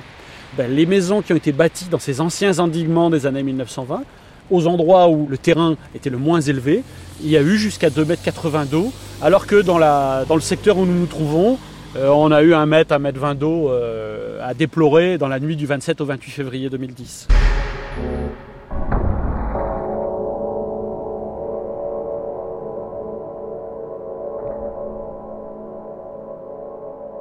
Mais alors l'histoire quand même, c'est que l'être humain gagne de plus en plus sur la mer, euh, habite de plus en plus près des euh, littoraux, construit des digues euh, pour se protéger. C'est ça quand même le sens de l'histoire. Est-ce que pour vous, il y a un moment donné où on n'a plus fait attention au fait que la nature était quand même dangereuse et on a cru qu'on pouvait se protéger par la technique au fond? Je crois qu'il y a deux choses dans votre question. Est-ce qu'à un moment donné, on a cru que la nature n'était plus dangereuse? Certainement oui. Mais euh, on, l'a fait comme on l'a fait à de nombreuses reprises dans l'histoire, c'est-à-dire que on sait, euh, changement climatique ou pas, que sur les quatre derniers siècles, il y a eu des périodes où les événements de submersion euh, majeurs étaient fréquents. Ça fonctionne par demi-siècle, par mm, paquet de décennies, entre 30 et 50 ans, où on enregistre 4, 5 événements de submersion majeurs, ça veut dire qu'ils touchent une, énorme partie du littoral. Et puis il y a des moments où ces événements de submersion majeurs, eh ben, ils se font rares. Le grand drame de ce qui s'est passé en 2010, c'est que un événement comme Xynthia, bah, il fallait remonter euh, en 1957 ou en 1940-41, comme on l'a évoqué tout à l'heure, pour en trouver un équivalent. Et entre 1957 et 2010, finalement, l'essentiel du mouvement que vous avez décrit, c'est-à-dire du fait que de plus en plus de gens veulent venir habiter sur le littoral et s'y installer, euh, c'est là que ce phénomène-là s'est développé et a pris sa plus grande ampleur. Donc des gens qui sont arrivés en n'ayant aucune mémoire euh, d'aucune submersion, d'aucune grosse tempête? Alors des gens qui sont arrivés en n'ayant aucune mémoire, il y en a, beaucoup effectivement, hein, de nouveaux habitants, ou bien des gens qui euh, pouvaient avoir entendu parler d'un événement de submersion, mais euh, cet événement ne pouvait en aucun cas avoir eu la même résonance qu'en 2010, dans la mesure où, dans les zones qui avaient été submergées en 57, en 40, en 37 ou en 24, euh, il n'y avait pas les enjeux qu'on connaît aujourd'hui. Il n'y avait rien, en fait. habitants, les réseaux, les, les, les, voies de communication, les zones artisanales, les usines, etc., etc. Donc ça, c'est un élément de la réponse. Le deuxième élément, qui consiste à dire on construit des digues pour se protéger, etc., il résulte du premier. C'est-à-dire que à partir du moment où on a changé de mode de développement sur le littoral, parce que les digues, on les a construites quand? On les a construites principalement, on les a érigées avant 1950, à une époque où l'essentiel du moteur économique sur le littoral, c'était pas l'économie balnéaire ou de villégiature sur le bord de mer, c'était l'agriculture. Donc on construisait des digues essentiellement pour cultiver à l'arrière. Et on savait que ces digues, de temps en temps, pouvaient avoir des défaillances. On espérait qu'elles en aient le moins possible, parce que c'était quand même un investissement très important, et que les gens s'amusaient pas à ériger des digues pour qu'elles soient submergées tous les quatre matins. Mais on savait que c'était pas un moyen infaillible de se protéger, à tel point d'ailleurs que les personnes qui sont interviewées aujourd'hui le disent, on construisait dans des endroits qui n'étaient pas des endroits susceptibles d'être inondés derrière des digues. On réservait les zones submersibles derrière les digues à des activités qui étaient des activités agricoles. Alors qu'est-ce qui se passe à partir des années 60 bah, c'est ce que les, il y a des historiens qui ont qualifié ça de la fin des paysans, par exemple. Hein. C'est-à-dire, les agriculteurs se font de moins en moins nombreux, les pêcheurs aussi d'ailleurs, et les gens qui travaillent dans le domaine de la conquiliculture aussi. Il y a des, des effets de concentration des entreprises. Et à l'intérieur de la population, ces gens-là sont de moins en moins nombreux ils sont à la fois remplacés puis euh, euh, rejoints par d'autres habitants qui viennent avec d'autres préoccupations. Des touristes, euh, oui, des, touristes ou des gens qui viennent pour profiter d'une maison qui était une maison de famille et qui se disent bah, dans les générations précédentes on en profitait beaucoup moins parce que la vie était organisée de façon très différente. Mais aujourd'hui, on a la possibilité d'en profiter d'une manière plus intéressante, voire de décider de s'installer définitivement finalement sur le littoral. Ces histoires-là sont les histoires de, à la faute-sur-mer de, 80% de la population. Dans d'autres villages, c'est 50%, c'est 30%, mais il y a peu de villages du littoral euh, du centre-ouest français et même du littoral national qui échappent à ce basculement des années 50-60 finalement.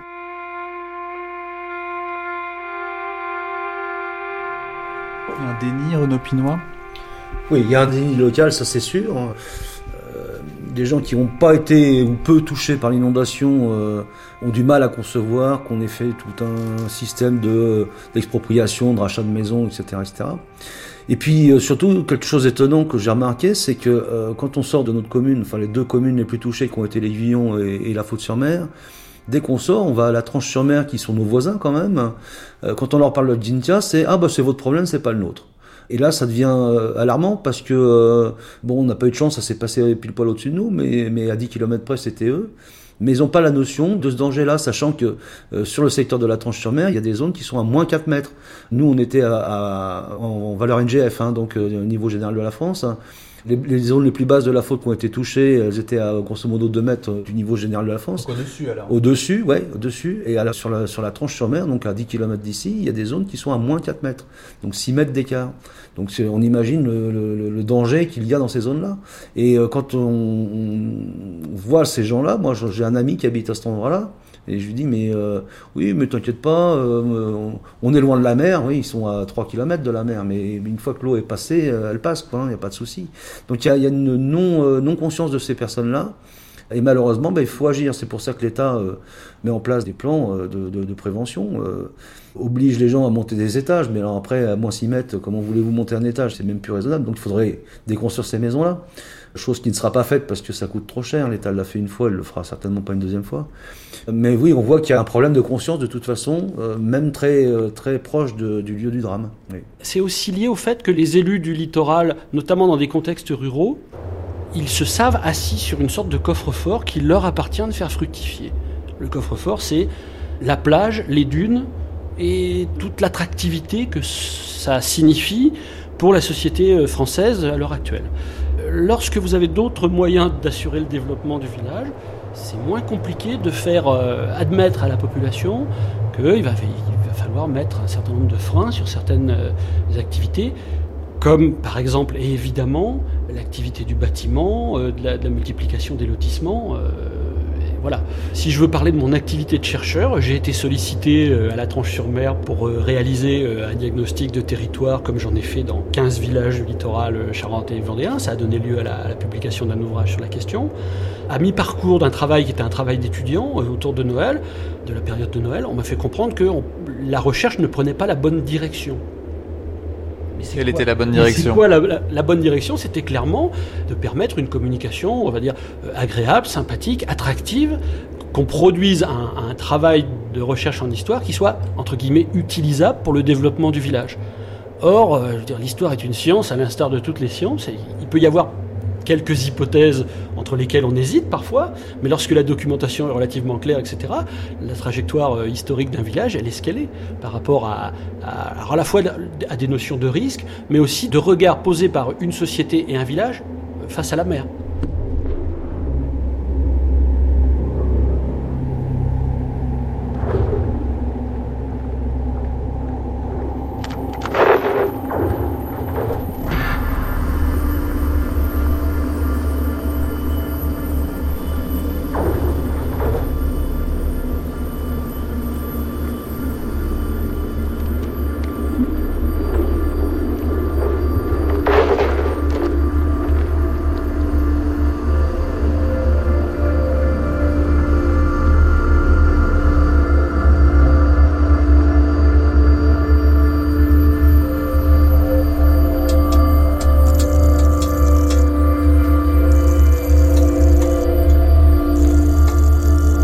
Du climat sur France Culture, Mathieu Garrigou-Lagrange, Franck Lilin, et nous entrons dans la troisième partie de cette émission consacrée à une rencontre avec l'explorateur Jean-Louis Etienne. Nous l'avons retrouvé chez lui, à Paris, dans un appartement donnant sur les toits, empli de cartes du pôle et de souvenirs d'expédition. Entretien avec l'un de ceux qui connaissent le plus intimement ces régions, aujourd'hui aux avant-postes du réchauffement climatique. Jean-Louis Etienne, merci de nous recevoir. Vous avez parcouru les pôles durant toute votre vie et voilà que une nouvelle idée vous est venue, une nouvelle manière de visiter l'Antarctique et de mieux connaître cette région particulièrement importante pour la régulation du climat sur Terre. Cette idée, Jean-Louis Etienne, c'est le PolarPod. Oui. Vous y travaillez en ce moment? Oui, c'est PolarPod, polar comme polaire, effectivement, et pod, qui est un acronyme de plateforme océanographique dérivante. Alors c'est un drôle de bateau, hein c'est un bateau vertical et ça répond en fait à un besoin. Un besoin, euh, là on parle de l'océan austral, c'est-à-dire l'océan qui entoure l'Antarctique, là on est dans, l'hémisphère sud. Et cet océan, c'est le seul océan qui fait le tour du monde. Il est poussé par les vents, les vents légendaires, les 50e hurlants. Et ce courant joue un rôle important, sur, euh, entre autres, sur l'équilibre climatique. C'est loin, difficile d'accès, les missions sont coûteuses, et toutes les publications se terminent par on manque de mesures in situ, on a besoin de l'homme sur place. Donc c'est un océan qui est agité, c'est un océan qui est, loin de tout. Aujourd'hui, les, les, missions scientifiques pâtissent effectivement des coupures budgétaires, ce sont des missions lointaines, coûteuses. Et donc l'équation, c'était quel type de bateau on peut trouver, on peut inventer, entre guillemets, qui permettent d'offrir euh, aux chercheurs du temps sur cet océan dans des bonnes conditions de confort et de sécurité. Et donc, euh, je me suis rapproché d'un bureau d'études qui est à Lorient, Ship Studio, et qui m'ont dit euh, il faut un navire euh, vertical en fait. Un bateau normal est posé sur ce qu'on appelle la zone de conflit, c'est là où le vent rencontre la mer et soulève les vagues. Donc il faut échapper, si on veut être confortable, il faut échapper à cette, aux vagues. Et donc il faut mettre le tirant d'eau profond, il faut s'ancrer entre guillemets profond. Et donc, euh, c'est cette notion de, de, bouchon, en fait, de navire vertical qui a 80 mètres de tirant d'eau, où euh, la partie vague, en fait, est dérisoire ou limitée par rapport à l'immensité de la coque, qui est, qui est, un tube très long, en fait. Quoi. Vous allez rester pendant un an à 30 mètres au-dessus du niveau de la mer, avec des vagues sans cesse, mais vous, vous bougerez pas grâce oui, à ce oui. système, enfin, vous bougerez pas trop. Et qu'est-ce que vous allez faire dans ce bateau? Et alors, qu'est-ce qu'on va faire sur place? J'ai présenté ce projet en France, bien sûr, beaucoup aux États-Unis, euh, en Australie, en Afrique du Sud, et j'ai beaucoup de lettres d'intérêt. Et les trois sujets qui émergent, qui sont spécifiques à ce bateau, parce que les envirocénographiques font du, travail depuis longtemps, vous avez les satellites qui font du travail, les, balises Argo, les, les animaux qu'on instrumente aussi, mais le PolarPod est vraiment adapté pour trois types de choses qui émergent de ces 40 lettres d'intérêt que nous avons reçues. D'une part, échange atmosphère-océan.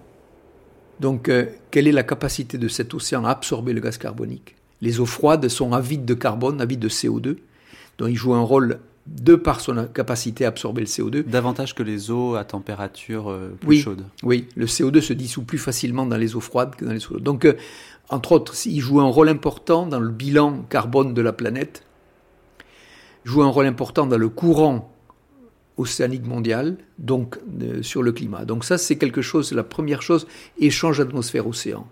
Et cet outil, le, le PolarPod, permet de mesurer ces échanges avec une grande précision, parce qu'on est très stable verticalement, et on fait des mesures à une quinzaine de mètres de la structure, donc on n'est pas perturbé par les mouvements du bateau. La deuxième chose qui est propre à ce bateau, comme on a 80 mètres de tirant d'eau, on est loin du bruit de la surface, on n'a pas de moteur, nous on est poussé par le courant, donc on est silencieux, et donc c'est de faire de l'acoustique. On va écouter.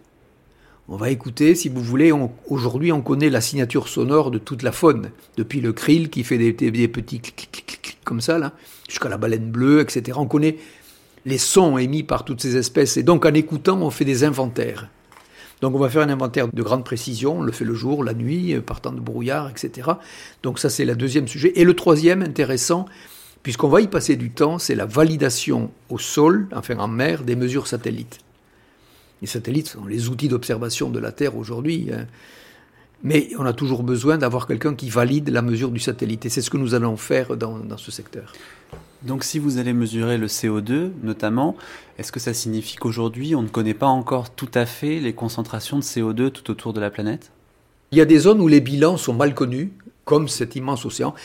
Et donc effectivement, les mesures que nous allons faire pendant au moins déjà un tour qui va durer trois ans sont des mesures qui vont valider, si vous voulez, les, toutes les mesures qui, sont, qui entrent dans les, dans les modèles climatiques.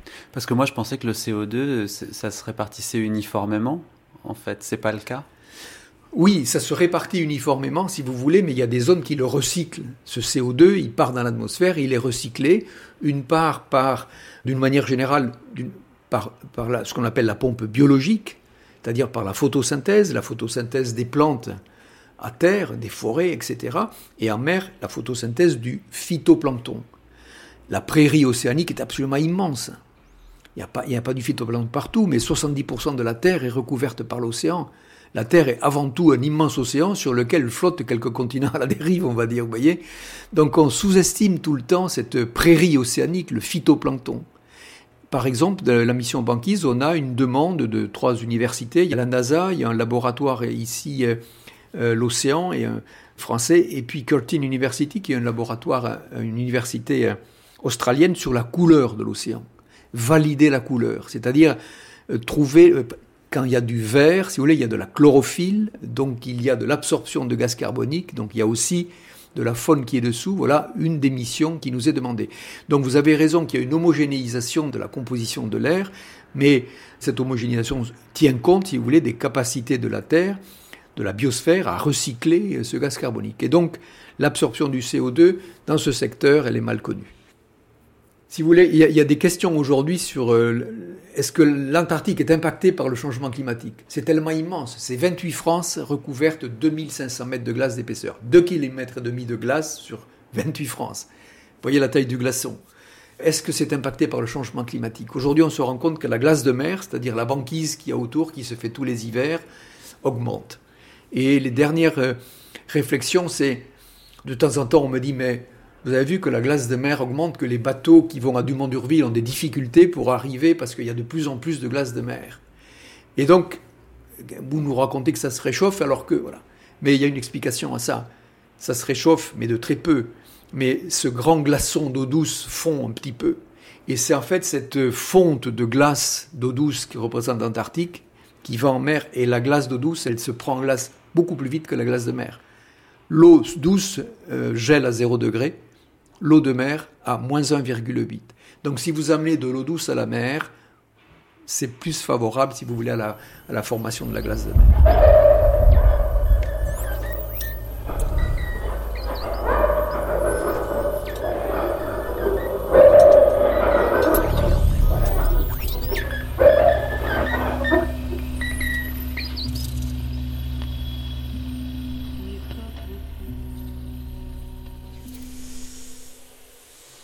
Qui allez souvent dans les régions polaires, est-ce que vous avez vu à l'œil nu les effets du réchauffement climatique sur ces territoires que vous commencez maintenant à connaître assez bien? Est-ce qu'on voit à l'œil nu le changement? Oui, parce que j'y vais, j'y suis allé souvent. Ce n'est pas aussi spectaculaire que le retrait de la mer de glace à Chamonix. Vous voyez Pour, euh, Ou alors là, vous avez Donc un. ça re- sert à rien d'aller si loin, Jean-Louis Etienne. Euh, si, parce que les pôles sont des acteurs, des acteurs, des témoins et des acteurs du climat importants. Mais déjà, les, témoignages, vous me parlez du témoignage. Donc, je, Chamonix, c'est spectaculaire. Vous avez la régression de la mer de glace. Et beaucoup de monde vont visiter la mer de glace. Et tous les deux ou trois ans, euh, la municipalité met une échelle supplémentaire pour descendre vers la mer. Donc, c'est extrêmement voyant. Dans les régions polaires, moi, j'ai deux témoignages de visuels, on va dire. D'une part, au pôle Nord, j'ai traversé l'océan Arctique. Là, je parle du Nord, le pôle Nord, l'océan Arctique. Le pôle Nord est au milieu d'un océan. Je l'ai traversé en ballon en 2010. Je l'ai traversé à pied. J'étais en 85, 86, en 2002. Enfin, j'y étais souvent. Et j'ai survolé en avril le pôle Nord. Et je me suis rendu compte qu'il y avait des étendues d'eau libre que je n'avais pas rencontrées avant. Donc ça c'était en avril, c'est la fin de l'hiver. Normalement, tout est bien compact, regelé. Des grandes étendues d'eau libre. Ça c'est surprenant. Là, c'est au nord, en Arctique. Et en Antarctique, une autre chose. J'ai traversé l'Antarctique avec des chiens, 89-90. On est parti du bout de la péninsule antarctique. Les premiers 600 km, on les fait sur ce qu'on appelle un ice shelf, c'est-à-dire une plateforme de glace qui a collé au, continent. Elle a disparu. Le Larsen Ice Shelf, qui faisait 600 km de long sur euh, une centaine de kilomètres de large, a disparu. C'est-à-dire on ne peut plus refaire aujourd'hui l'intégralité de cette expédition que j'avais faite en 89-90. Donc ça, c'est des, des témoignages euh, vécus. Ce qu'on voit en Arctique, au pôle Nord, c'est la régression de la banquise à la fin de l'été.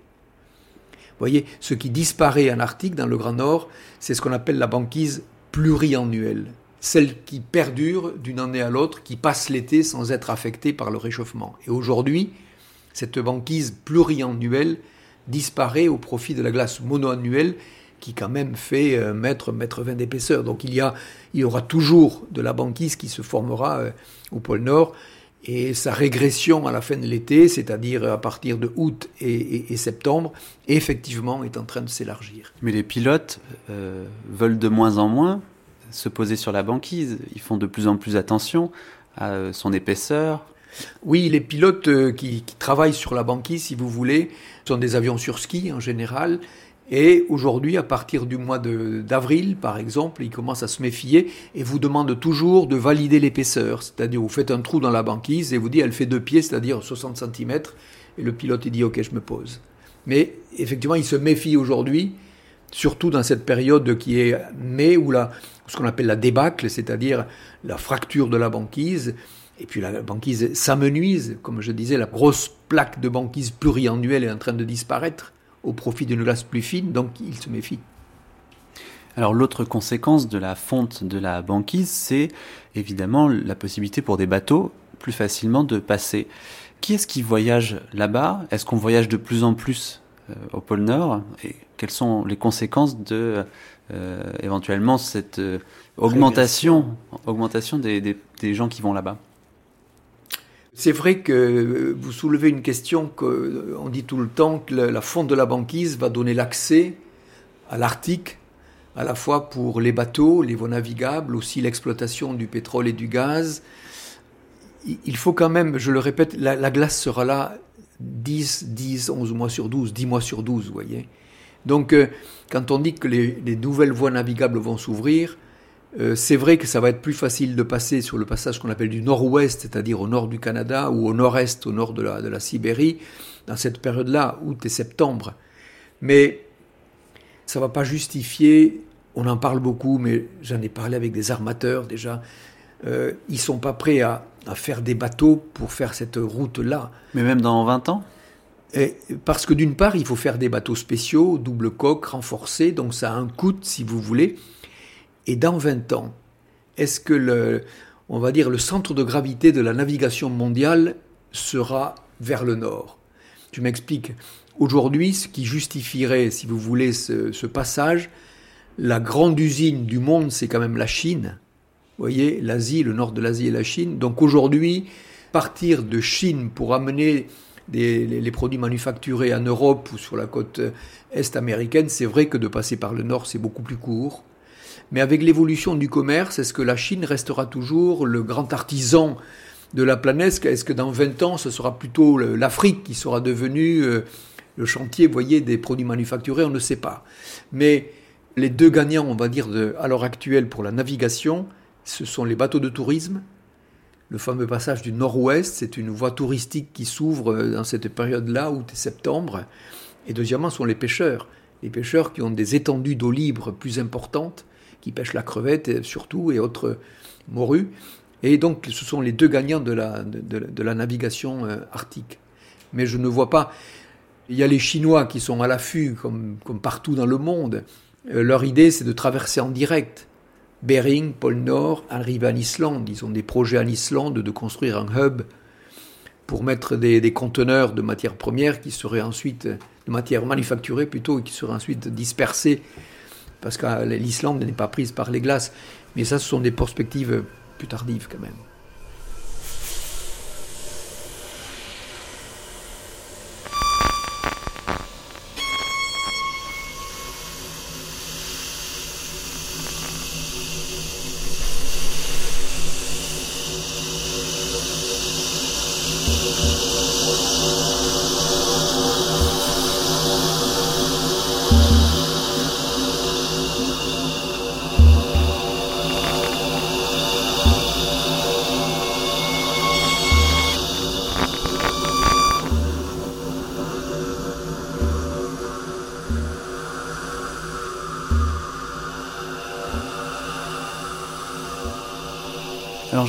Lors de vos expéditions, vous êtes coupé la plupart du temps de toute source d'énergie. Parfois vous emportez un peu d'essence, hein, comme c'était mmh. le cas en 86.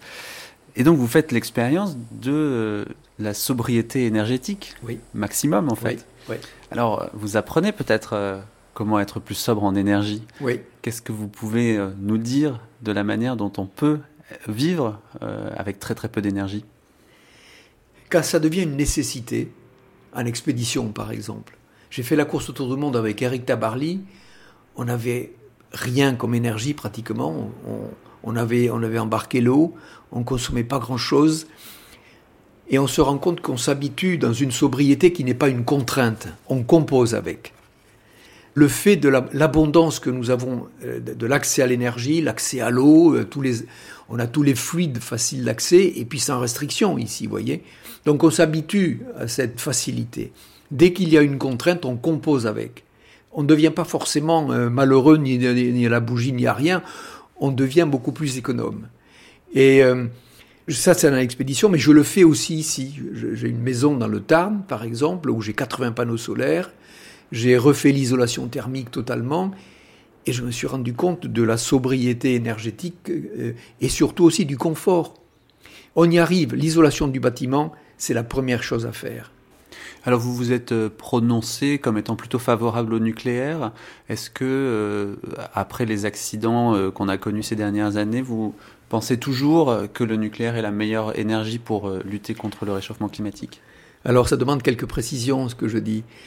Je suis un consommateur d'énergie renouvelable. J'ai 6 éoliennes de 2 MW chez moi, euh, avec 80 panneaux solaires.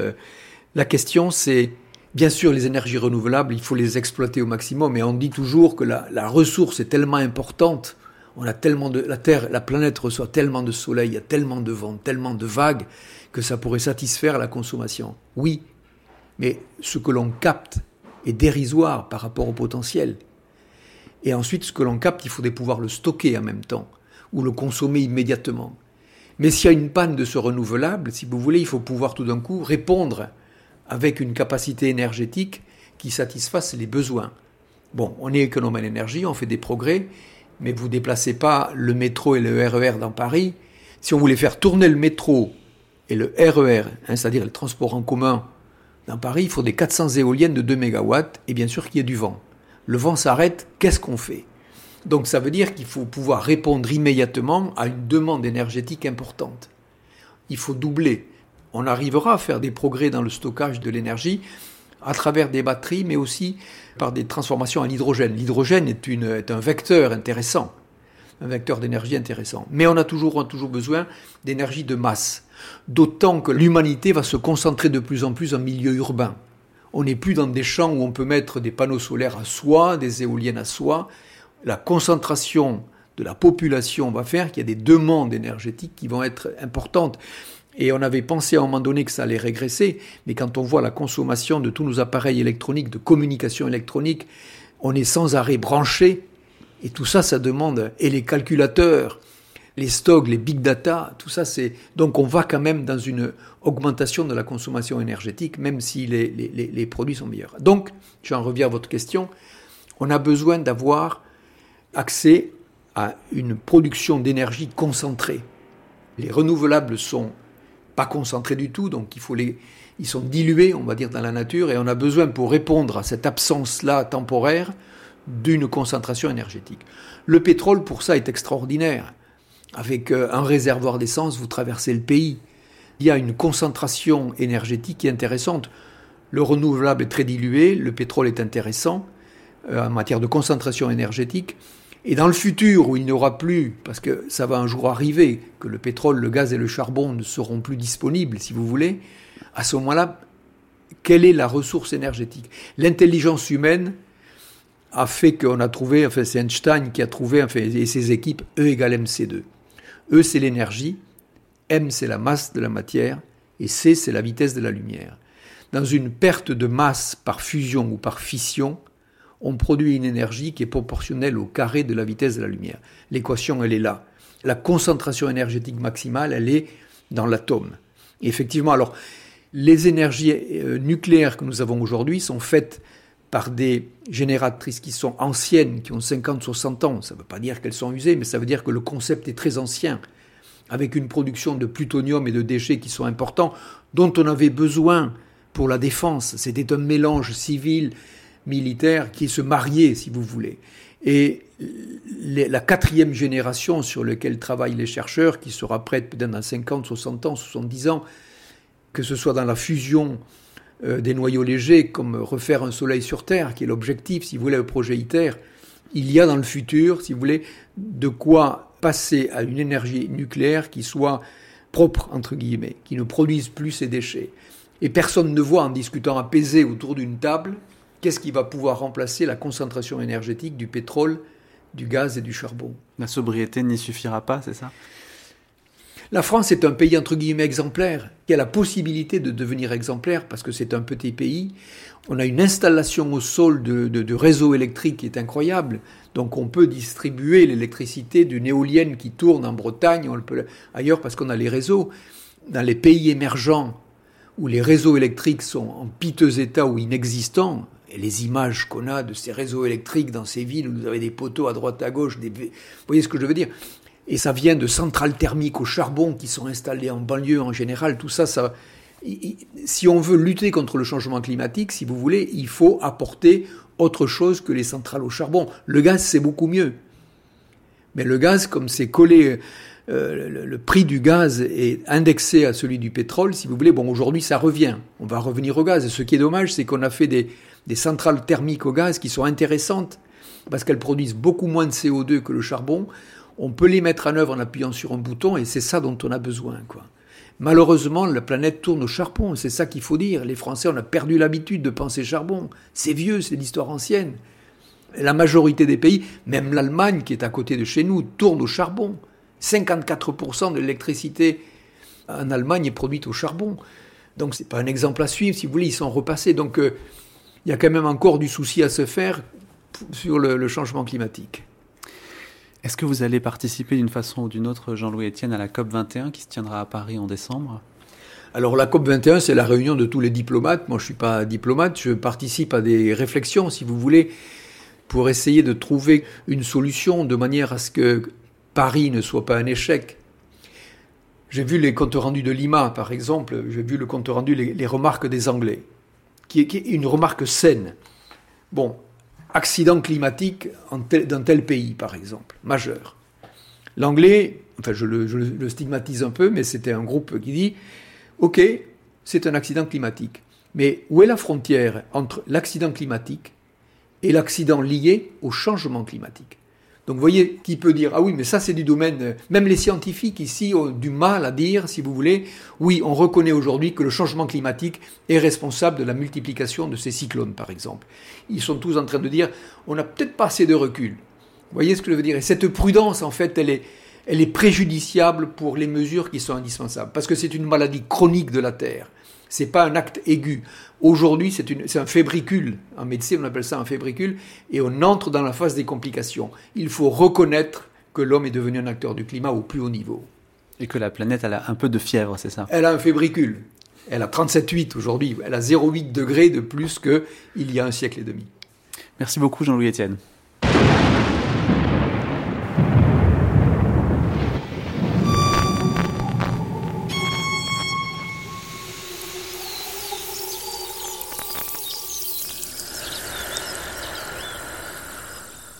Dernier moment de cette grande traversée sur France Culture avec notre feuilleton quotidien dans les pas du philosophe, historien des sciences et sociologue Bruno Latour que nous avons suivi dans ses différentes initiatives autour des questions écologiques. Alors hier, nous nous sommes quittés en pleine conversation dans le train qui le conduisait à Londres pour assister à la pièce de théâtre qu'il a impulsée, Gaia Global Circus. Nous l'y retrouvons dans cette Eurostar car le trajet n'est pas si court, sur une question restée hier en suspens, celle de la guerre à mener pour le climat.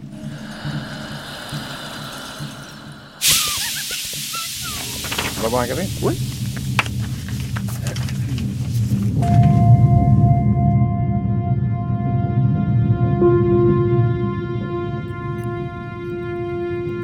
Les guerres, c'est quand même relativement facile. Il y a quand même euh, 10 000 ans d'habitude. Comment on fait pour être euh, indigné par une guerre, euh, mobilisé par le nationalisme, euh, des, relâchements de testostérone euh, de jeunes gens euh, perdus avec, et bien armés. Il n'y a rien de plus facile que de faire de la guerre. Le problème, c'est que là, c'est beaucoup plus difficile parce que c'est pas une guerre euh, entre des humains qu'on sait très bien comment tuer des humains. Ça, c'est pas, ça pose aucun problème. Là, c'est des guerres avec des non-humains à sélectionner où il faut avoir une masse de connaissances scientifiques énormes euh, et en même temps des capacités de transformation très grandes il faut prendre en compte les orties, les vers de terre, le climat, euh, l'ensemble des, agissants, pour lequel d'ailleurs les cultures traditionnelles sont beaucoup plus en avance que nous, là, cette fois-ci, mais pour lequel nous, on est complètement démunis. On ne sait même pas reconnaître euh, trois plantes, euh, trois vers de terre, on reconnaît quelques arbres peut-être, donc on est complètement démunis. Non pas parce qu'on n'est plus en contact avec la nature, mais on n'est plus en contact avec le territoire sur lequel on vit. Et les écologistes, est-ce qu'ils sont en guerre, Bruno Latour Est-ce que c'est eux les guerriers Bah, c'est des écologistes, sont- c'est ambigu, c'est-à-dire qu'ils sont à la fois, il y a des tas d'activistes formidables, euh, et puis euh, ils sont pas toujours euh, au niveau de la situation parce qu'ils s'occupent de la nature. Et donc euh, la nature, c'est pas le bon concept. On n'est pas, on n'est plus du tout dans une question de, de nature. On est dans, on est, dans- c'est là où la différence entre nature et Gaïa est importante. On est dans Gaïa. Et Gaïa, c'est un personnage euh, multiple, ambigu, mais dont la capacité de réaction est très rapide, euh, qui réagit beaucoup et qui est très sensible à ce qu'on fait, et qui, donc, tous les thèmes, disons, naturels, euh, bio, je veux dire, ne tiennent pas. Mais en même temps, on est déjà complètement passé dans une politique écologique. Il n'y a plus personne ne, ne- pense à quoi que ce soit. Ça n'a plus rien à voir avec le parti écologique, c'est partout. J'étais à la Garonne avec, euh, dans une préfiguration de la situation de la Garonne dans 2050. Il y aura la moitié de moins d'eau en moins dans la Garonne en 2050. Donc ça intéresse tout le monde, ça. C'est pas un problème des écologistes. Absolument tous les partis étaient là. euh, les gens qui s'occupent des villes, les gens qui s'occupent du trait de côte, les gens qui s'occupent de la vigne, les gens qui s'occupent de l'irrigation. On est déjà assemblés autour de ces questions que j'avais proposé il y a 15 ans, de 20 ans même maintenant, de faire un parlement des choses. Bah, à, à Bordeaux sur la Garonne, on avait un parlement des choses absolument typique. Donc maintenant, la, la- la politique a déjà basculé complètement du côté euh, écologique. Même les sénateurs s'intéressent au nucléaire. C'est dire. Oui, ils sont pour conserver le nucléaire, enfin pour en conserver 75% dans le mix énergétique. Le nucléaire a dû arroser pas mal.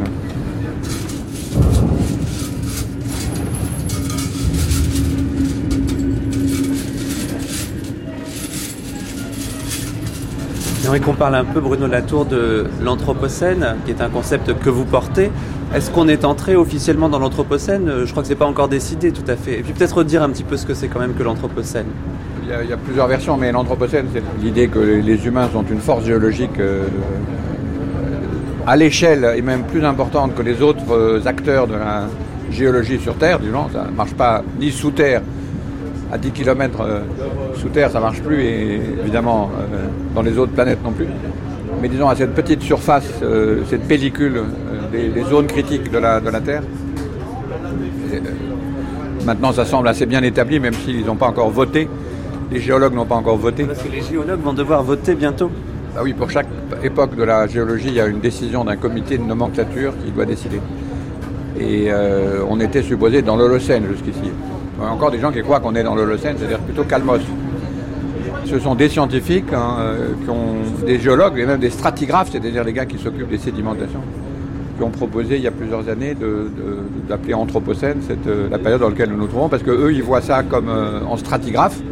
Si vous regardez les sédiments accumulés depuis 1945, ou depuis 1790, ou depuis 2000 ans, ça dépend, est-ce qu'on repère la, présence d'un sédiment particulièrement différent des autres Et donc ça, c'est la version euh, stratigraphique de l'Anthropocène, avec un papier paru récemment dans Science, qui était plutôt de dire, euh, c'est plus logique de dire 45, 1945, parce que euh, c'est dans 1945 qu'on a la trace avec la bombe, les bombes atomiques euh, universelles dans toute la même période et qu'on repère assez bien les, dans les rochers.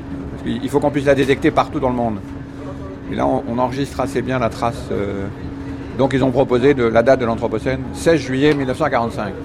C'est pas encore voté, c'est une proposition. Les humains fabriquent des rochers, euh, des sédiments rocheux complètement différents de ce qui est des strates d'avant.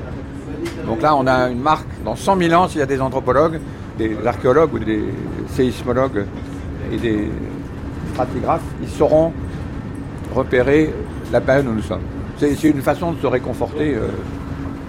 C'est le concept, c'est l'innovation euh, incrustée dans les rochers. Maintenant, c'est des rochers. Maintenant, c'est maintenant, c'est visible dans, dans les roches. Est-ce que l'État, Bruno Latour, a un rôle très important à jouer aujourd'hui dans euh, la lutte contre le réchauffement climatique? Est-ce que c'est à ce niveau-là que ça se joue ou est-ce que l'État c'est déjà un peu derrière nous? Curieusement, le, le livre de- sur le réchauffement climatique le plus important qui est paru il y a, il y a un mois euh, de Stéphane Aïkout et de Amidan euh, insiste beaucoup sur le retour possible de l'État. Euh, leur argument est, je pense, très juste. Il faut rematérialiser, reterritorialiser. La question du territoire est absolument essentielle. Et repolitiser. Et donc, euh, du coup, arrivent des figures de l'État probablement, en fait, beaucoup plus euh, actifs que ce qu'on croyait au moment où, dans cette espèce de, folie de la globalisation et de la, la fin des États des années 80, euh, disons néolibéral tout simplement. Donc euh, l'É- l'État, mais c'est un État qui a des capacités de compréhension de son territoire très différentes de ce qu'on appelle maintenant un territoire. C'est-à-dire des États dont le territoire a changé de forme.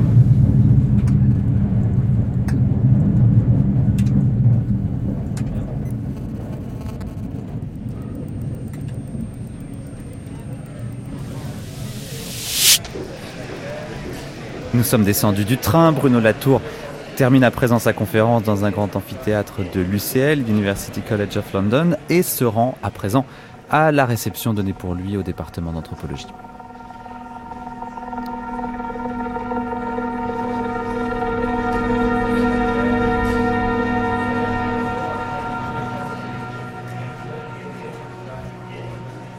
Bruno Latour, on est euh, après votre conférence dans le département d'anthropologie de l'Université de Londres. Quand vous, vous faites des conférences comme ça, est-ce que vous avez envie de, mobiliser les gens, et en particulier par rapport à la, à la COP21, ou est-ce que c'est pas votre, objectif? Il y a beaucoup quand même de théâtre.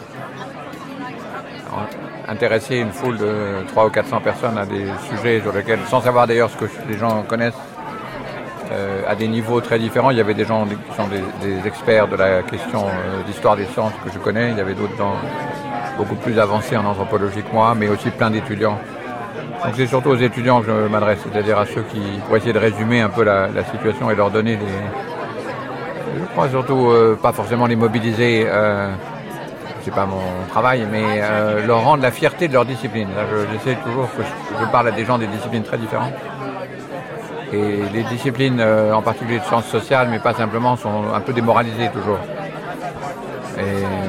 C'est important de leur redonner la, fierté de leur discipline. Et là, comme il s'agit d'anthropologues engagés dans une question d'environnement, c'est important de leur rendre leur, euh, d'abord de les soutenir tout simplement.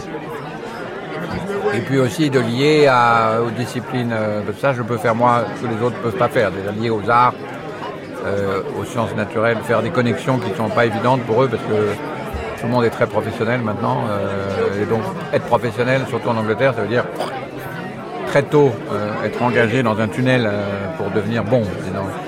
Mais justement, vous sembliez dire au cours de cette conférence que les artistes, les anthropologues, les sociologues, les philosophes sont peut-être les meilleurs passeurs d'un message concernant le changement climatique je ne sais pas si faire passer des messages, c'est pas tellement le travail des intellectuels, mais c'est euh, essayer d'explorer des anxiétés communes. Oui, je crois que c'est un chantier dans lequel les gens travaillent de façon différente. Les messages, c'est plutôt pour les communicants.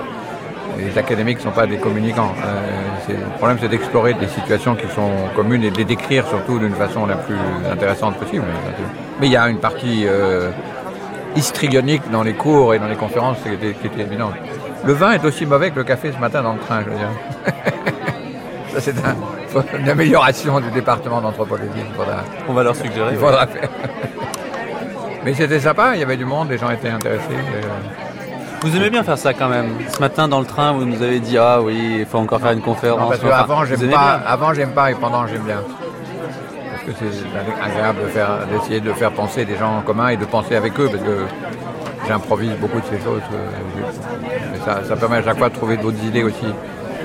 Et les questions sont toujours intéressantes. On mesure l'abîme entre ce qu'on dit et ce que les gens entendent.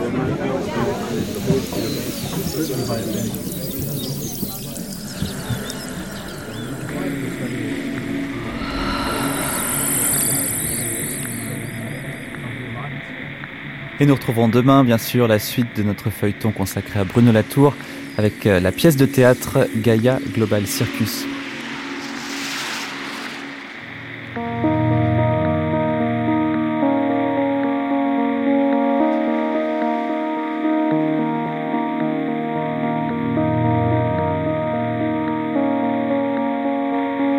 L'invention du climat sur France Culture, une grande traversée de Mathieu Garrigou-Lagrange et Franck Lilin. Attaché de production, Marie Dalquier. Prise de son de reportage, Arthur Gerbeau, Pierre Quintard, Marc Garvenès, documentation INA Yves Gaillard, mixage Stéphane Desmond. Merci à tous les invités qui ont accepté de donner de leur temps pour nous rencontrer. Demain, nous parlerons des grandes peurs liées au climat et à son dérèglement, du déluge à Katrina, et nous rencontrerons Brice Lalonde, conseiller spécial à l'ONU pour le développement durable. À demain. Merci à tous. Bye bye.